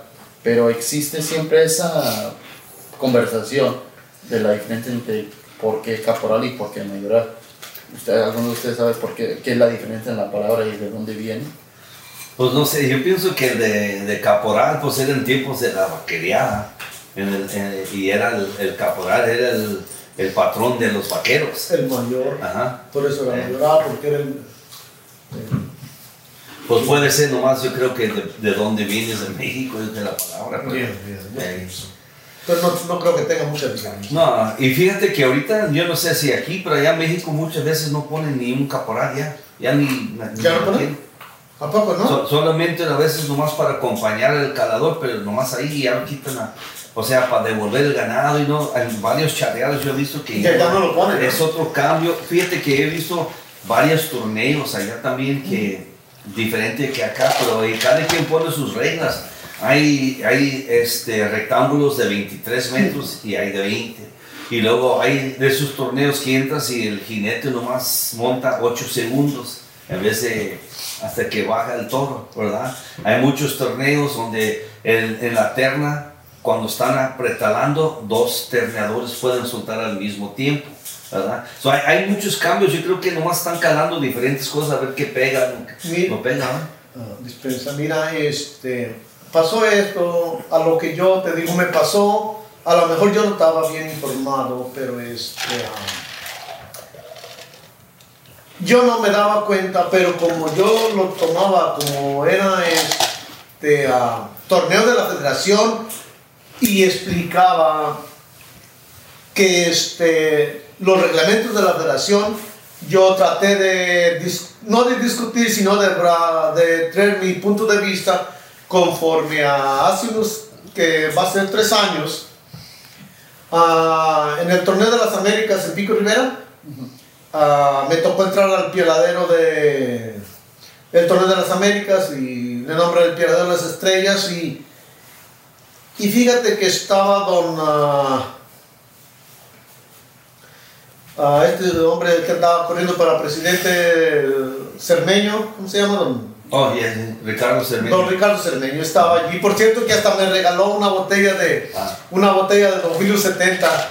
Me tocó meter un pial y con ese pial califiqué yo, calificaba para la final, pero empaté. No, no, califiqué y ya nos fuimos a la final. Y en la final ah, me tocó tirar este, y no agarré. Pero entonces eh, yo, o sea, yo califiqué en tercer lugar para la final. Ya en la, en la final del pieladero. Lo que pasa es esto, de que... No, no, no, empa- empaté, empaté, no, muy cierto. Empaté y empaté en la final, empaté con... ah, con... ah, ¿Cómo se llama este? ah, Tobar, o con Jesús Tobar. Empaté. Pero fíjate, y ahí te va. Entonces, se supone que si íbamos con los, ah, con los reglamentos de la federación, entonces ah, los, los reglamentos de la federación indican los puntos adicionales. Mm. Y yo reclamaba porque a mí no me los dieron. Porque yo metí un pial allí de 22 puntos. Y Chuy Tobar metió uno de 22 también. Pero el mío tenía más adicionales que el de Chuy Tobar. El de Chuy Tobar tenía, ah, era pial de piquete que eran de 2 puntos, era 20. Y tenía dos por madera, eran 22. Entonces él tenía dos puntos adicionales por la madera nomás. porque el pial era de 18 y dos, dos, dos puntos, esos los lleva el pial porque su pial era de piquete, pero eso no tenía nada que ver su tirado porque mi pial empezaba de 18 también. Pero el mío tenía dos adicionales, y ya estás hablando de los puntos adicionales, el mío tenía dos adicionales porque usé madera, igual que el de él. Pero el mío tenía los otros dos adicionales porque el mío tenía dos de distancia. Entonces yo tenía cuatro adicionales y él nomás tenía dos. Entonces, O, o sea, como el pial de piquete es de 20, no es de 18. no es de 18, No, entonces, no le tiró 18, él le tiró de 20. él tiró de 20. Entonces él nomás tenía dos adicionales y yo tenía cuatro. Entonces yo reclamaba, ¿por qué? Si yo tenía, si nos vamos a los adicionales, entonces yo en adicional yo le gano, ¿no? Sí, es como si fuera a tirar uno floreado, ¿verdad? Y todavía lleva, pero eh, no sé cuánto, cuánto... El de Florida es de 28. Ahí está, entonces empieza de 28, es de 28, no es de 18 más, ¿verdad? No son, ¿Sí me entiendes? Sea, entonces, ah, allí fue donde yo me vine desconf- pero yo no sabía, y, y no voy a decir nombres porque se van a dar cuenta, quién me dijo, pero, pero uno, de los, uno, de, uno de los jueces, no, para no meter a, a gente en bronca, yo no voy a decir quién, pero uno de sus jueces a mí me llama y me dice, don Rafa, no se deje que lo transien. Me manda un mensaje porque él ya no estaba allí. Me manda un mensaje, don Rafa, no se deje que lo transciende. Si usted debe de quedarse en tercer lugar sin tener que competir con nadie por la razón de que usted usted lleva dos adicionales arriba de él porque él nomás tiene dos y usted tiene cuatro. Entonces yo llamo ya al, al comisionado y yo le explico. Y me dijo que no, que porque era que, que, que como, como era un, un evento No oficial. Un evento privado. privado, que no, le digo, pero, pero mi, mi, mi, mi respuesta fue esta. Pero un evento privado, pero explica que con los reglamentos de la federación y no explica que en esa parte no van a contar los puntos adicionales. Total, Te jodieron, te jodieron. total, ahí se, eran mil dólares y yo un traje charro y no me lo dieron. Ándale. Y a mí no me puede, yo tengo que ponerme y dinero no me sobra, pero no me falta. Entonces, entonces no me molestó, pero sí hubo esa. No, ha habido, ha habido esos, por ejemplo, cuando yo estaba charreando, siempre cuando iba para Los Ángeles había un juez, no quiero mencionar, no, pero era el único. Si yo charreaba aquí en California, si me iba para El Paso, Texas, o si iba a Arizona, nunca me, me daban este, dos malos por, por no saludar a recibir el toro, ¿verdad? Entonces, pero entonces yo me acuerdo que mi señor padre una vez tenía un caso en el corte, ¿verdad? Entonces me dijo que luego, luego el abogado, vamos a ver quién es el jurado. No, pues si es esta mujer, pues es más liberal. Si nos toca este jurado, oye, pues él iba por el mismo problema, pero los jurados eran, tenían diferentes formas de pensar. Entonces, yo también le decía a Adrián Carratito, oye, pa, decía, pues yo tiro, yo meto más manganas y que, o puedo colear mejor, pues, pues quita la duda, o sea, no deja duda, quita la duda. Entonces, en este caso, pues yo me apliqué. Cada que iba a ese lienzo y estaba el juez, me ponía así en el partidero y luego, luego metía mi caballo así y gritaba yo a los jueces, mira, mira, mira, así, mira, exageradamente, mira, pues lo gritaba para que mirara, para que no me. Entonces, ¿qué pasa? Es de que como, como cambiaron las reglas o la punta de vista, como el, el yo también sentí lo mismo. Entonces yo me exageré para el otro lado. ¿no? Mira, estoy saludando, cabrón. Estoy saludando. Pero sí es cierto, o sea, diferentes jueces tienen diferentes criterios y, yo he visto cuando empezamos el campeonato nacional, Charro, aquí en Estados Unidos, todos los jueces, pues yo pedía que, por ejemplo, Texas estaba grande, California, que mandaron dos jueces Texas, dos jueces de California y aunque sea uno de Chicago, pero siempre mandaban dos. Pero cuando llegábamos a la tema de las manganas, es que tiene que dar 10 tres trancos, no, tiene que ir 10 metros. Digo, ok, la fregada, ya tenemos dos años o quién sabe cuántos años sin tumbar yeguas y todavía no estamos en un acuerdo. ¿Cómo puedo creer esto? Porque juntaba yo los jueces antes de empezar el Nacional de Estados Unidos y vamos a, ¿cómo vamos a trabajar esto? ¿Cómo vas a trabajar esto? Y en este tema salió, pero es que cada estado trabajaba poquito diferente a su conveniencia, pero estamos en el nacional, tiene que estar pareja para todo. Y era una discusión por una hora y media. Digo, ¿cómo puede ser si ya tenemos ya ocho años sin tomar yeguas? Y, o sea, ¿cómo? Y todavía era una discusión, entonces es criterio de los jueces cómo lo ven, cómo, ¿verdad? y cómo ven las cosas. Para, él, para mí, pues pues ese pial era de piquete y valía 20. El tuyo eh, valía 18. Pero entonces si vas a los eh. te digo, y este juez a mí me llama y me dice eso. Entonces, yo te digo, yo me quedé total, dije, pues ya ni modo, ¿verdad? Pero, pero cuando este juez me llama, a mí me llama y me dice, yo estoy aquí, pero defiéndase. Oye, pero en el reglamento, ¿qué dice? En un pial de piquete vale 20 puntos o un, un pial de piquete se adiciona con dos. O sea, es la diferencia, ¿verdad? No, bueno, no, no, no, se adiciona. Dice que es lo que vale. Eh, al tirar. Piquete, ah, si y, ya si 20, y si ya tú le adicionas adicionales, entonces ya son aparte. Pero para empezar, no tenía adicionales el de él. Te jodieron, te jodieron. No, no, no. Pero, pero fíjate, fíjate, digo. Digo, son cositas que le pasan a uno. Y yo cuando lo quise discutir, por cierto que este, uh, te digo a mí, son cosas que, pero te digo, pero sí son puntitos que, que sí, este, Ahí lo, tienes. Y estaba don Ricardo Cermeño allí, te digo, y él andaba corriendo para presidente ese día. Y este, inclusive el hombre miró mi pial cuando lo tiré y me dijo, dice, oiga amigo, dice, acá entre dice, dice, ese fue el mejor pial de todo el evento, dice, ¿qué pialón metió? Y y me invitó a un trago y le digo, ¿sabe qué? Le digo. Chapulín, quería tu voto, Chapulín.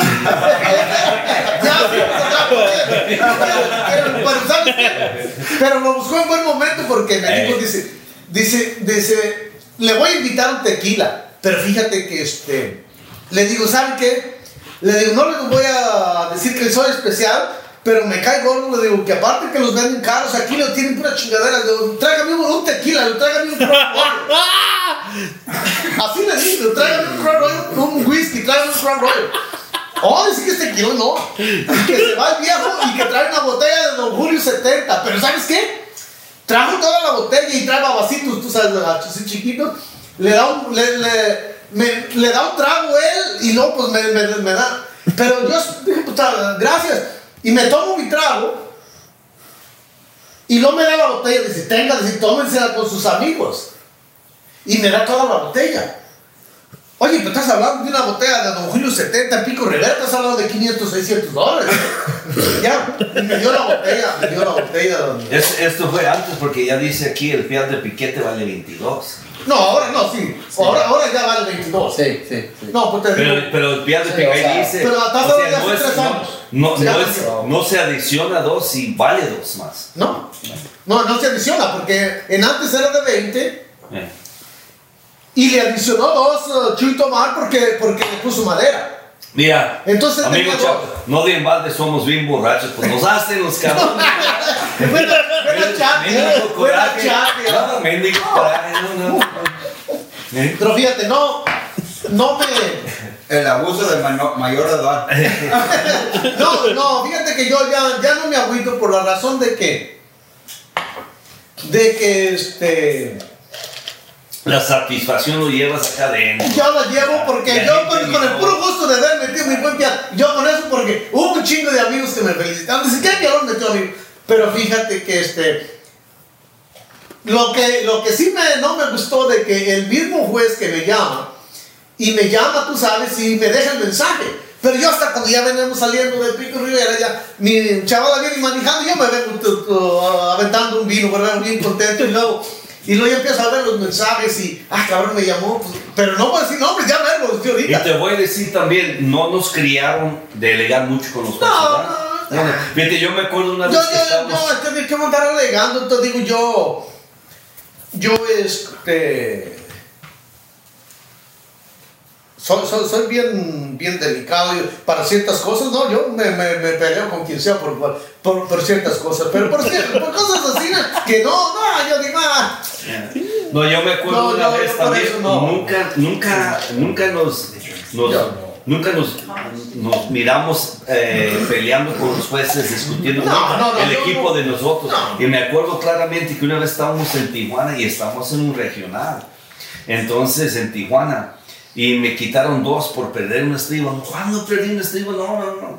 Pero después miré el video y sin saber, sí me salió Sí, un pie salió, y no, lo no. volví a acomodar. Ni cuenta me di, no, o sea, no, como y- cosa natural. Ya, como cosa natural, no se dan Eh, cuenta. Y dije, no, y, y nunca le sí reclamé, pero no, no estuve alegando, más reclamé. No, no. pero sí era cierto, sí era No, cierto. no, te digo, no, y fíjate que es muy bonito de, y de que sea, de reconocer, porque es de humanos cometer errores, y es muy bonito saberlo reconocer, pero, pero también al mismo tiempo, mira, este, ah, yo he tenido esa cosa de que, de que mejor me quedo callado por no discutir cosas y ya después nomás siempre lo llevas aquí, digo, ok, pues esta persona trabaja de esta manera, pero, pero sí, en vez de eso, otras personas, ah, le hubieras dicho, le hubieras dicho "Ah, que chingue. Ah, pero, pues, sí. pero no voy a ir ahí como, como dicen, decían en mi tierra, como una tortillera, a gritarle allí a, a gritarle a una ya, no, yo no, yo me voy a yo me voy, ¿verdad? Claro que, claro que si se trata de una cosa seria, no, yo, yo les hablo al frente a quien sea, pero, pero, pero te digo cosas así, yo mejor me quedo callado, no tratarlo. Fíjate donde empezaron a, a discutir más con los jueces porque el charro no era pagado. Cuando yo era joven no, no se podía pagar el charro. Llegó el momento que aquellas personas de México, gente de dinero, le decía, mira, los vamos a invitar para que nos acompañe y como ves, ahí tengo estos 700 cabezas de ganado, vamos, vamos a ser socios de estos 700, si me apoyas aquí en la, en engorda. Ok, pero entonces no era pago directo. Entonces, empezaron a ganar los chavos indirectamente dinero porque era prohibido antes. ¿Qué pasa? Que estos charros, para proteger su trabajo, pues empezaron a estudiar más los reglamentos, ¿verdad? Más. Entonces, cuando ese charro entraba en la terno, entraba en mangana, bien sabía cuánto valía su, su soda. ¿Sí? Y si los jueces decían, ok, pues vale 22 puntos, no es de 24, no, entonces se me ponían a alegar. Y los jueces, pues, como en esos tiempos, este, pues, tenían mucho poder, como igual de ahora. Pero ¿qué pasa si ese charro tiraba ese lazo y no, la, no lo van a codificar bien? Pues a lo mejor perdía su trabajo para, para el próximo año. So, se molestaban. Se y molestaban, ¿quién? ya me empezaron a golpear hasta los jueces. se Él, él cuarto. cuidaba, él, él cuidaba su, su, Su- patrimonio. su patrimonio, exactamente. Él, él cuidaba lo de él. Entonces ya empezó los jueces a aplicarse un poquito más, a estudiar un poquito Ya más. estudiado, Yo ya. siento que están más preparados los jueces ahora que antes, ¿me entiendes? Sí ca- sí castigan este, para y los chavos puntos. ¿Ah? ¿Castigan para los puntos? Sí, si, si tú has mirado que en chareadas andan elegando una mangana y todos dicen, no digas nada, no digas nada, nos van a quitar puntos. Ah. Yo nunca sabía de eso. Si tú delegas algo que, que ellos piensen que ellos están mal, Ajá. tú vas a pelear y si tú te pierdes te quitan 5 puntos. Te quitan cinco. Fíjate, yo te- ¿Es nuevo eso? Te sancionan Sí, cinco. ya Oh. Por ejemplo, Sí, a mí, no. a mí me ha tocado la suerte de ir a Colombia a colear, en Colombia. Y cuando ahí, ahí nomás vale la redonda y la media, no vale el centón, ¿verdad? Este, ni el panzazo. Entonces muchas veces cuando giras el toro parece que volteó, si estás coleando, pero es como una media, pero giró así. Giró, Eh, pero nunca eh, me eh. Pero muchas veces el jinete dice, no, sí me arrumió. Entonces, ese jinete puede reclamar, pero lo cobran. No. Le cobran como, como 50 mil pesos, pero hace cuenta en pesos mexicanos 500 pesos por decir. Te va a cobrar 500 pesos a reclamar. Entonces van a revisar. Y si tienes la razón, te dan los puntos y te dan tu dinero para atrás. Ya. Pero si tú quieres alegar y bien y piensas que tienes el, el que lo vas a ganar, pues lo pagas. Pero si lo pierdes, ya no te devuelven tus 500 pesos. Eh, eh, Y así pagan. Es el- en el bull riding aquí en Estados Unidos es lo mismo. ¿Mm? Si, si, si, si, si, este, si te, te están sancionando por algo, por ejemplo, lo que muchos pelean en el bull riding es el tiempo. Ajá. Y si cree que él llegó al tiempo y él quiere ir a alegar, va y pucha el botón, pucha un botón allí, paran y todo, y vuelven a, a replay, a ver, a ver el reloj y a ver a qué horas fue la última vez que tú estabas tachando, tachando el, el- el toro. Y si tú ya no lo estás tachando, cuando, cuando la alarma se vino de- del tiempo, Sí. entonces estás afuera. Pero y yo he mirado que lo han ganado, pero estás, estás hablando, ¿sabes cuántos miles de dólares los que ganan Bull Rider?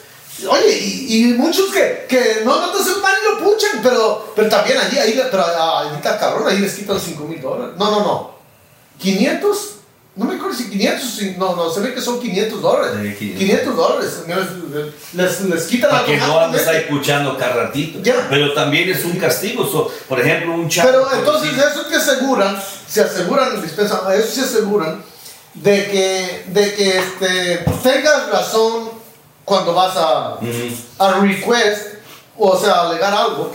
De Porque ¿para qué nos hacemos si hay gente que se... No, hay gente, hay gente que alega por todo, hay gente que, hay gente que te digo, alega por todo, Sí, y sí, te sí. digo, alega porque lo miras, porque lo miras, pero no te miran, pero me miran, "Oye, hijo de chingón, vete para allá para no mirarte, pero, no, sí, pero hay gente de toda, pero, pero este, y hay gente que, que, que casi anda buscando problemas, Pero sí te digo que desde que empezaron a pagar los chavos, el nivel se ha superado mucho.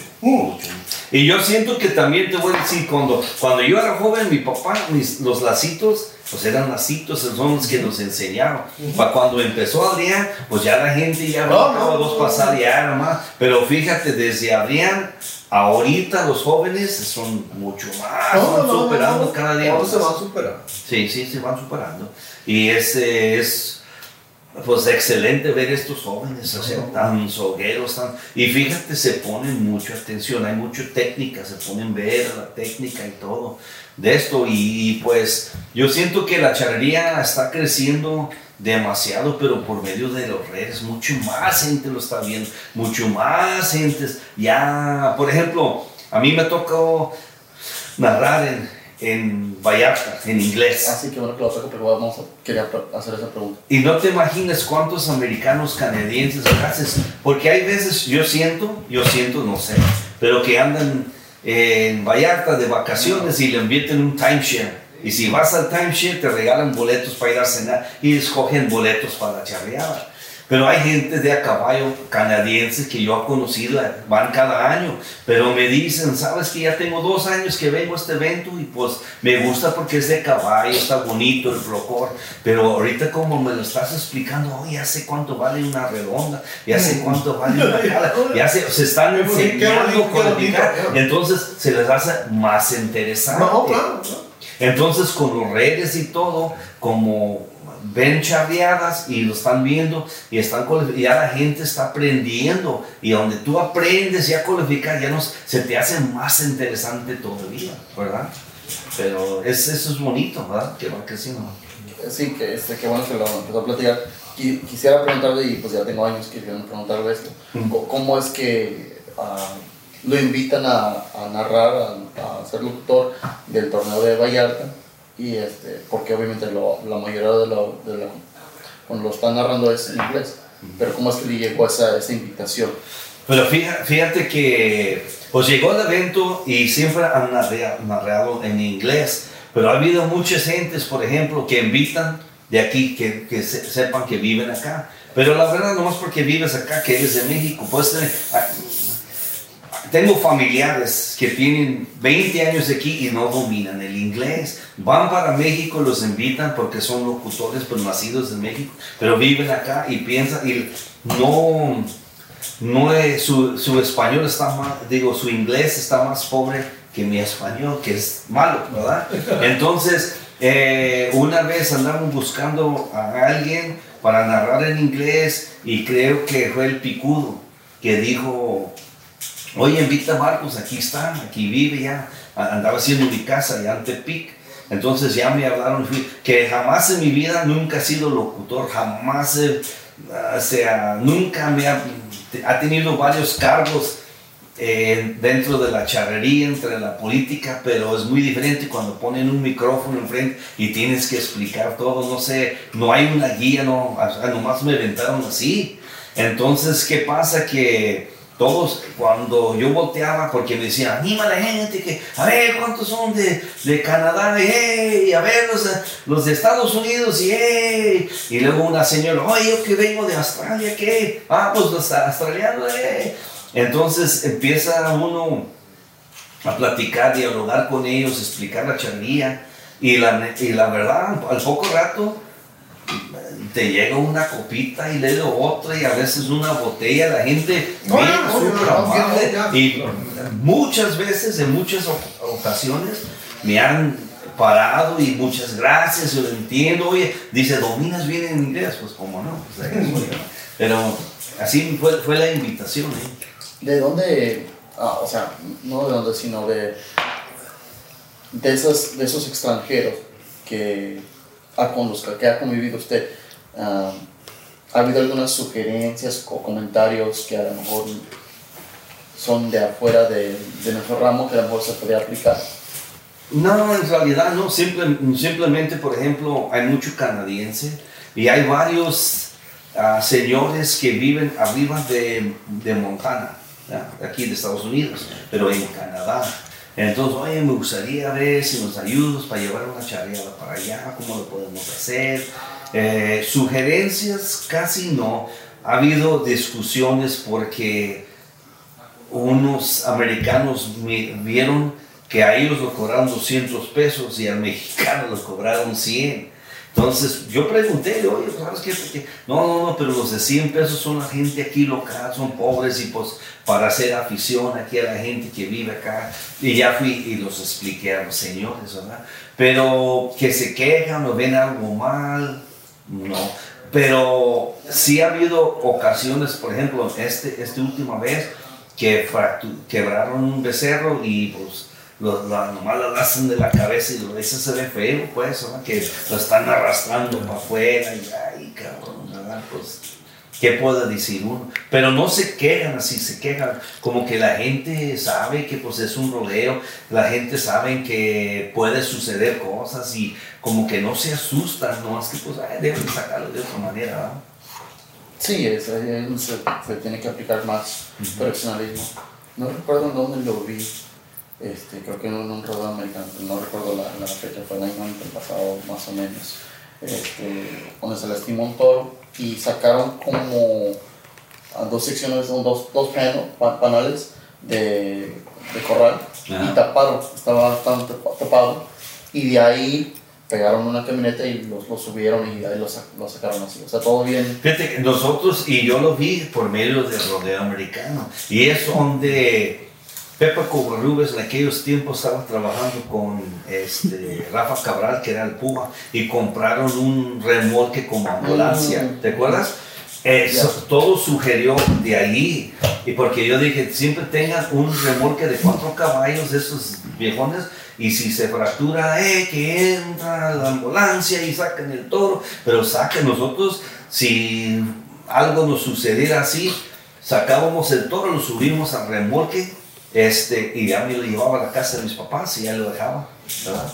Y ya le dejaba. Entonces, la cosa es de sacarlos de ahí, pues, ¿verdad? Y moverlos, ¿verdad? Y en el rodeo americano, ellos eh, tienen ese como ambulancia, pero entra como ambulancia, como si fuera cualquier ambulancia de una persona y llega, ¿verdad? Y se lo llevan, se lo llevan, pero este, y ya después no, todos bien. Pues la verdad, todos, aunque se fracturan y todo, pues tú, nosotros nos, nos ha tocado soltarlos en el potrero, pues se acomodan como uno, tal igual, o sea, no crees que es, está muy lejos del corazón ese golpe. Pero, pero este, sí, sí, sí. Pues hay que estar atento de eso, porque puede suceder todas las cosas. ¿verdad? Ah, lo que iba a preguntar es, ¿qué opinan de la, de, de la tecnología? Ya se está avanzando mucho el uso de la tecnología. Yo soy súper pro de, de, desde que usted me conoce hace muchos años. Siempre estoy en pro de la tecnología por la razón que nos puede ayudar en el sentido de evita- evitar muchos problemas. Pues la verdad es, es, es una navaja de doble filo, ¿eh? La verdad, porque, porque si no, si lo ven, mira, hace poquito estábamos en un debate aquí en San Joaquín County, si te acuerdas, y empezó con, con este, con un, lienzo, pues acá de Ramón Esparza, ¿verdad? Entonces, este, andamos buscando, él andaba buscando más permisos y luego fue Pancho. Eran todos los lienzos aquí, ¿verdad? hacia lo local. Entonces, eh, Pancho fue y consiguió un abogado que pagó de la cuenta del Estado de la protección de animales, ¿verdad? Se pagó este abogado 17 mil dólares para que pudiéramos abrir más lienzos con permisos. ¿Qué pasa? Que hace años muchos de los ranchos estaban bajo el Williamson Act. El Williamson Act es una manera de los rancheros agricultores no pagar tantos impuestos sobre las propiedades. Y cuando hacen eso, no debe de entrar gente pública a sus ranchos. Pues si eres ranchero, pues no entra gente público. Pero ¿qué pasa? Todos los vinerías estaban abriendo wine tasting. ¿sí? Entonces buscaban permisos para remodelar una bodega que tenían un edificio viejo, pues para que entre la gente a tomar wine tasting y que no se puede, porque no puedes juntar gente público en unas propiedades que están bajo Williamson Act o quitas el Williamson Act de tu propiedad. Eh, entonces buscaron este abogado y él los peleó y los ganó. Entonces dejaron y permitieron que la gente pusiera un wine tasting. Pero en una en callecita donde había tres vinerías, arreglaron sus bodegas, pero al poco rato empezaron a rentar las bodegas como para quinceñeras, como para bodas, como para bautismos, y no eran para eso, eran nomás para tomar vino, ¿verdad? Simplemente para tomar vino. Entonces, cuando nosotros empezamos a aplicar, empezamos por ese lado, ¿ok? Empezamos por ese lado. Y todo estaba bien. Yo fui a todas las audiencias, los zoning departments, los cortes, fui a todo. Y cuando ya íbamos a presentar la aplicación, que ya fue aceptado, hacia el condado entró la protectora de animales. Y ya empezó que de las colas y que de las manganas. Y, entonces ya uno de los este, supervisores del condado empezaron a tener duda. So why don't we do this? Why don't we do that? No, we can't do that. Porque querían quitar las colas, ¿verdad? Entonces no se puede. Entonces yo les dije, yo había escuchado estas palabras de una señora que es, hizo su PhD sobre la charrería y es una profesora en la Universidad de Su, Santa su- Cruz. su doctorado, para que nos están escuchando, el PhD es el doctorado. El doctorado. Doctor, yeah. Doctorado. Entonces, ella dijo quitar las, las- eh, Es como, por ejemplo, si fueras jugando béisbol y vas a quitar el segundo base. Ok, puedes charrear sin derribar las yeguas o hacer las manganas, pero si quitas el, el tercera base de béisbol, vas a pegar la pelota, corres a primera y segunda y luego home, puedes jugar béisbol, es la misma, pero, pero no es el mismo contexto, o sea, no es como se juega, no es como se, se vale. So empezamos a, a discutir eso a nivel de la de estatal. Y otra vez tenemos que repetir porque tenía una petición.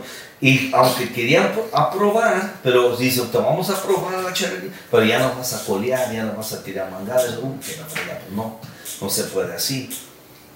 Anyway, este, cuando fuimos a, a pelear todo esto, en los cortes y todo, el abogado, alguien mandó un video al abogado nosotros. Y yo era el único, pues, o sea, el que era púa, el que era delegado, era su trabajo atender este asunto, pero no se metían para nada. So, yo me metí. El abogado me pidió que fuera a su oficina y me enseñó un piano, un piano. Y dice, mira, te grabaron. ¿Qué? Unos vecinos te grabaron. Y es contra la ley tumbar las yeguas. No tumbaron las yeguas. Entonces, mira, Marcos, no me digas eso, no me mientes, no te estoy mintiendo. Y me enseñó un pial que que metieron el pial perfecto y chorrearon perfecto y fue bien chorreado hasta la punta de la soga y la yegua se paró, paró la, la yegua y cuando, cuando se regresó, se estiró la soga para atrás, la yegua se sentó. Ya ves, ya ves, tumbaron a la yegua y es contra la ley. Digo, no la tumbaron, se sentó. Así como tú pides a tu perro que se siente, se sentó. Entonces, este, fue una discusión y fue el abogado de nosotros. Y digo, ya no puedo seguir este caso. Y ya me dio los papeles y ahí, ahí se entregó todo. Pero, ¿qué pasa? Que es en la interpre- interpretación de la persona que lo está viendo, ¿me entiendes? Como tú me preguntas eh, si en Puerto Vallarta, haciendo canadienses, americanos, oye, ellos están viendo una charría, van, están viendo las colas, están viendo las manganas, ahí sí los derriban no discuten nada, ellos aceptan que es una tradición de nosotros, ¿me entiendes? Pero van a México, no estamos aquí en Estados Unidos para eso. Entonces, te platico todo lo demás para decirte que este abogado defendiéndonos miró un pial bien ejecutado, donde la, yegua se regresa y se sentó, él dijo, ya, fue, ya fue, ya fue tumbada la yegua, pero no la tumbaron, fue nomás sen- sentado, se sentó la yegua, ¿entiendes? Pero háganlo saber. Entonces, estos gentes, la verdad no hubo discusión ni nada, no critican mucho, ¿verdad? A veces más, ay, pobrecito, todo que lo tumbaron así, ¿verdad? Pero a veces les digo, pues, ¿tú crees que los dolió? Pues yo creo que sí, si le agarras de la cola y lo tumbas, pues pregúntale que te digan. Pues, ¿cómo te va a decir, verdad?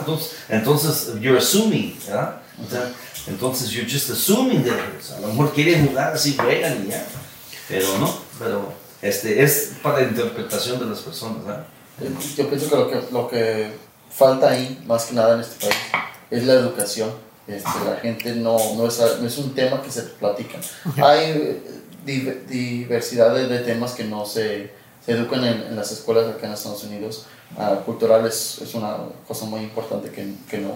Y a la vez, esas prácticas, mucha gente que no sabe esto, todas las prácticas de la charrería son prácticas ecuestres y bovinas que usan para manejar el ganado, el cual hasta hoy en día se practican en los campos abiertos de los ranchos donde se maneja el ganado ah, para el engordo, ¿verdad? Entonces yo pienso si había más educación de la cultura, de en realidad de cómo se maneja el, consumo de la carne que consumimos a diario, no, no habría tan, tanto problema como lo hay. Fíjate que el problema no es aquí en el Valle de San Joaquín tanto, pero ¿qué pasa? Cuando van a pasar, vamos a hablar del estado de California. Cuando tú, todo eso que me platicas, yo estoy 100% de acuerdo contigo. Pero platícalo a uno que vive en el centro de San Francisco, que trae un perrito que nunca sale para ningún lado, que nomás va, nomás va a, a lo- a comer lonche ahí en la calle, tú sabes, en el restaurante, y así. no tiene necesidad. Yo he visto ahí en, so- en el- en el- la casa de ustedes, en su norte, todos peleando. Y un toro va de una, es más, los de la carretera me dijeron porque estaba un toro muerto en el agua, lo aventaron para la presita que está ahí. Pues estaban peleando y, al último uno se, se fue y cayó dentro de la, de la presita y no pudo salir, se ahogó. Pero tenían como una hora peleando, hasta los que trabajaban en la calle me dijeron. Estaba una señora, hace poquito, bueno, yo casi como un año. Yo estaba ahí, este, ahí con mi señora madre y estaba mi hermana y llega la policía. ¿Y qué pasó? Que traes un caballo muerto. ¿A ¿Dónde? Pues ahí está, tiene un caballo muerto que ya reportaron, que ya lo vienen, ya pasó la señora tres días y está muerto el caballo. ¿Cuál caballo? No hay ningún caballo muerto. Y ya fuimos para allá. Entonces, ¿qué pasa? Que estaba diciendo que estaba una cría muerto. Diga, Señor, la verdad, ¿a qué horas pasa la señora? Como a las 3 de la tarde. Oye, cuando tienes un bebé, ¿qué hace? ¿Qué hace durante todo el día un, un bebé de un mes de nacido? Pues duerme. La, la médica, el médico potrillo pues está tirado porque es un bebé. Entonces la señora pasa y piensa que está muerto. Pero no, el problema, él se rió y ahí estaba el potrillo mamando de la, de de la yegua. Pero no es eso. Ya se levantó un reporte. Ahora tú vas al condado. Dice mi hermana, no, esto pasó ya, es como la cuarta vez que pasa. Entonces tú vas al condado y buscas un permiso y te van a decir, no, fueron cuatro veces las policías para allá porque había animales muertos. ¿Cuáles animales muertos si es un potrillo? Pero ellos no entienden, nomás reportan que hay un animal muerto. Entonces, luego, luego, ya tienes el titular de que, pues, allá en ese rancho se mueren cada ratito los animales, pero no se mueren. Pero, pero tú ni cuenta te das. Hasta que vayas a pedir tu permiso, puede ser de aquí a cinco años, y vas a sacar tu permiso, oye, pero fue la policía cuatro veces a tu casa, ¿para qué? que por animales muertos, y te pones a par pinche animal muerto, ¿qué? Pues no es ninguno, es una- un potrillo que está durmiendo ahí, pues es un bebé, está durmiendo, pero la gente lo saca, lo saca fuera de tu contexto. Por más que quieras educar a la gente, este, hay, cuando, cuando llega a votación, primero, el mexicano es el que menos vota, ¿eh? deberíamos estar ahí votando. Si nosotros nos juntáramos, los latinos y más, si promoviéramos un, si promoviéramos gente que fuera a registrar a los de 18 años, 19 años, ahorita 20 años, jóvenes, tienen derecho de votar. Entonces cuando llega un tema, vamos todos a votar, pero somos los más flojos, no hacemos nada. O sea, somos gente que elegamos en los mendigos corrales, pero acá no dice nada en la junta. Allá afuera en el estacionamiento andan elegando y quejándose, pero luego se meten a la junta y nadie dice nada. ¿Sí o no? Entonces, ¿qué pasa? Estos gentes de las ciudades que tienen un perrito, un gatito, cuando ven eso de que vas a tumbar un toro, vas a tumbar, pues ni ellos entienden, pero vas a tumbar al animalito. ¿Y qué? San Francisco tiene como dos millones de habitantes. Aquí, si vienes aquí a Tracy, vamos a votar todos en favor, pero nomás somos 100 mil. Pero allá son 2 millones. ¿A dónde quién va a ganar? Entonces, es cierto, tenemos que, que salir y, y promover eso, ah, hablar con la gente, pero mucha gente, o sea, ya, ya están decididos, ya no, nunca los vas a cambiar. La única manera es trabajar con nuestros gentes, porque así como mi, así como mi papá vino a Estados Unidos a buscar el dólar y aquí nos nacimos y criamos, aquí hay muchos niños iguales, miles. Hay que, hay que nomás registrarlos y que vayan a votar. Y es una cosa de lo más sencillo y tienen todo su derecho como ser eh, americanos. ¿verdad? ¿Sí o no? No, sí, toca un punto muy importante. Más que nada la, la educación empieza en la propia casa, ¿verdad? ¿Algún otro tema que quisiera platicar, Chapulín? No, ya no le puedo decir Rafael, ya le tengo que decir Chapulín. Me quedó. Te digo. No, pues este. No, pues fíjate que muy importante este, los temas que nos preguntas y más ah, aquí a, a Marcos porque es una diferencia muy grande porque yo en la política yo te digo como dice este hombre de la canción yo no tuve tiempo para eso.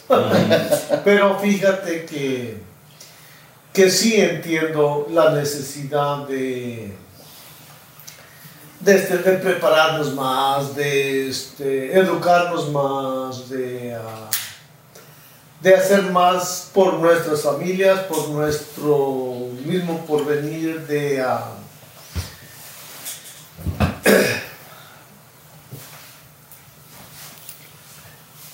de saber nuestros derechos para poder este, ah, seguir especialmente nuestro deporte que tanto nos, este, pues nos gusta y es nuestra tradición que se hemos traído. Te digo, mucha gente a mí me ha preguntado, nunca he pensado que como yo andaba en el tiro rope fuera a regresar a charrear. Fue donde empecé toda mi vida. Yo, wow, charreé por cuántos años, por ah, 20 años charreé. Y luego anduve 19 gana, y yo ahora te digo, volví a regresar y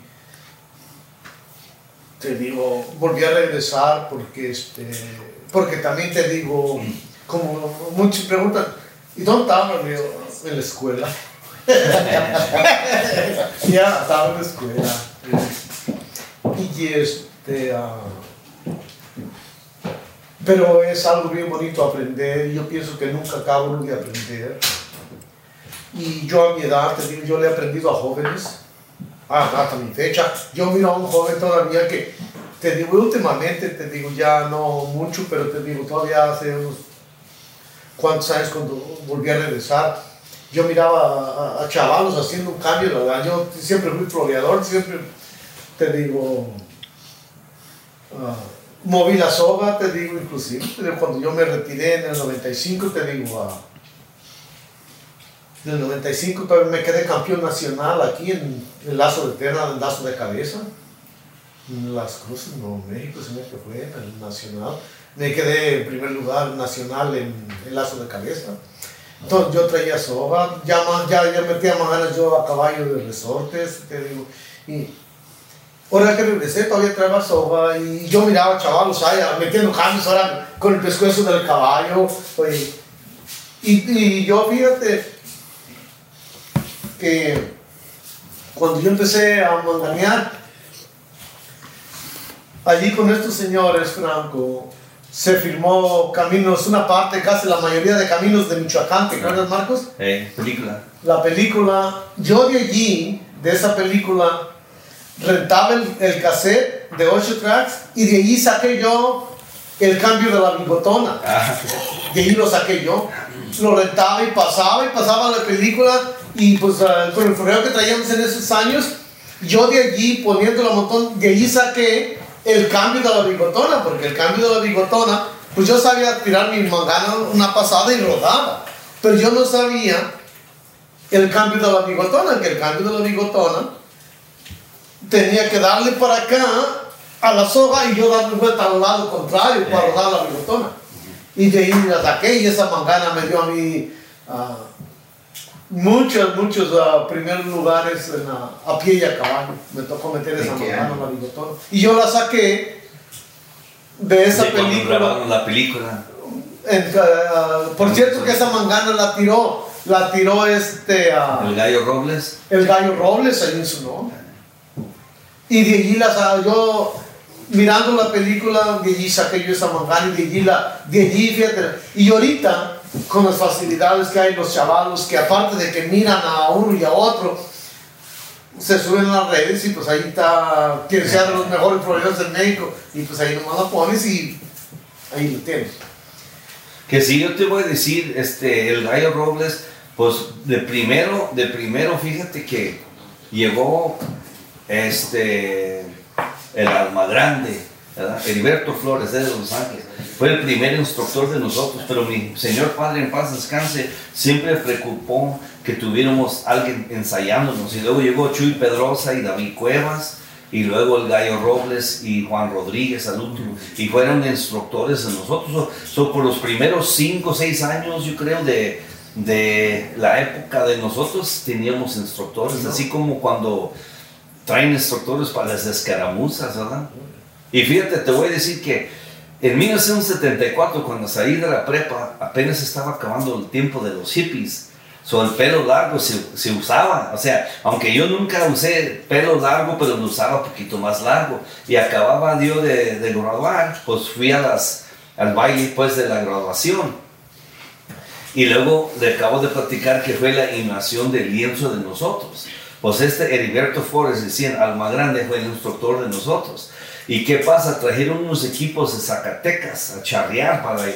Entonces el muchacho, el señor del Paso de la Muerte se lastimó el sábado. So, yo era el pasador de la muerte, so a mí me iba a tocar el domingo. Entro a charrear y me bajaron del caballo y con un cuchillo, con un cuchillo sacó un cuchillo y me peló todo el pelo de atrás porque estaba, tocando el cuello. O sea, me hizo ejemplo, es que el charro no debe de tener el pelo largo. Y ahí enfrente de todo me agarró y con el no me dejó agujeros y todo. nunca se me olvidó eso, nunca se me olvidó, me subí al caballo porque lo tenía disque largo, pero no lo tenía largo. O sea, bueno, sí estaba un poquito más largo que lo normal, pero no creo que tanto, pero me hicieron ejemplo. Nunca se me olvidó, ¿eh? 1974. ¿Algún otro tema que quisieran platicar antes de, de concluir? Porque el fotógrafo tiene, tiene una cita en la, en la tarde. Bueno, pues a- así de mi parte yo pienso que, que podemos decir que la, la, la charrería para mí se ha progresado mucho. Sea, como lo platicamos un poquito de los corrales, que los chavos cortaban el ganado de un corral a mero atrás, y eh, los lienzos estaban hechos de vía de tren, ahora son de postes, este, lo de velcro ahora se presta con chalecos, entonces hemos guardado nuestra tradición así intacto, como eh, aquí en Estados Unidos sin derribar las yeguas, pero hemos podido sacar adelante muchas cosas este, y mantener eh, eh, intacto pues esta tradición. Eh, tengo un poquito de envidia en ratos porque cuando éramos jóvenes yo y el Chapulín no había eso. O sea, cuando estábamos en los meros apogeos de charrea no existía.